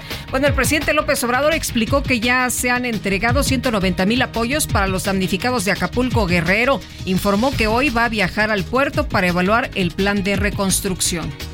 Debemos de llevar entregados nada más para la limpieza las viviendas como 1.500 millones hasta ayer aproximadamente. Pero vamos a seguir y hoy voy para allá en la tarde para la evaluación. Pero miren, ya son 190 mil apoyos entregados y un, un cobro promedio diario del 97%, o sea, casi todos llegan a los módulos. Ahí sí, es una inversión hasta ahora de 1.480 pesos. Durante un encuentro con representantes de la Fundación Teletón, el Papa Francisco llamó a todos los mexicanos a unirse para ayudar a las personas afectadas por el huracán Otis. El portavoz del Ministerio de Relaciones Exteriores de China, Wang Wenbin, aseguró que su país apoya sistemáticamente a Venezuela y a la Guyana para resolver adecuadamente las cuestiones sobre delimitación de sus fronteras. Ya se metió China en este asunto vicecanciller de Costa Rica, Alejandro Solano, aseguró que la Organización de Estados Americanos busca lograr una transición política ordenada en Guatemala. Sin embargo, aún no se contempla la aplicación de la Carta Democrática del organismo. El Servicio de Cambio Climático de Copérnicus informó que entre enero y noviembre de este año la temperatura promedio global fue la más alta registrada desde que hay mediciones. Destaca que 2023 podría convertirse en el año más cálido hasta la fecha.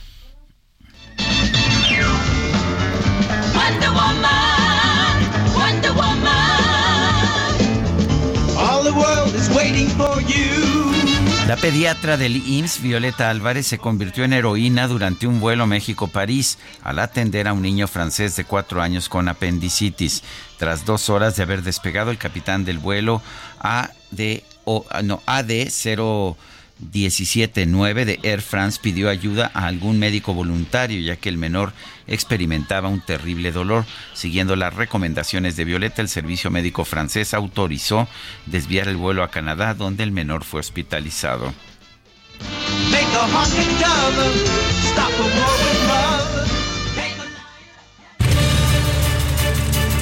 Qué fortuna que iba la doctora Violeta en ese vuelo. Bueno, y vámonos con Alan Rodríguez, que ya está con nosotros con más información. Alan, ¿qué más tenemos? Cuéntanos.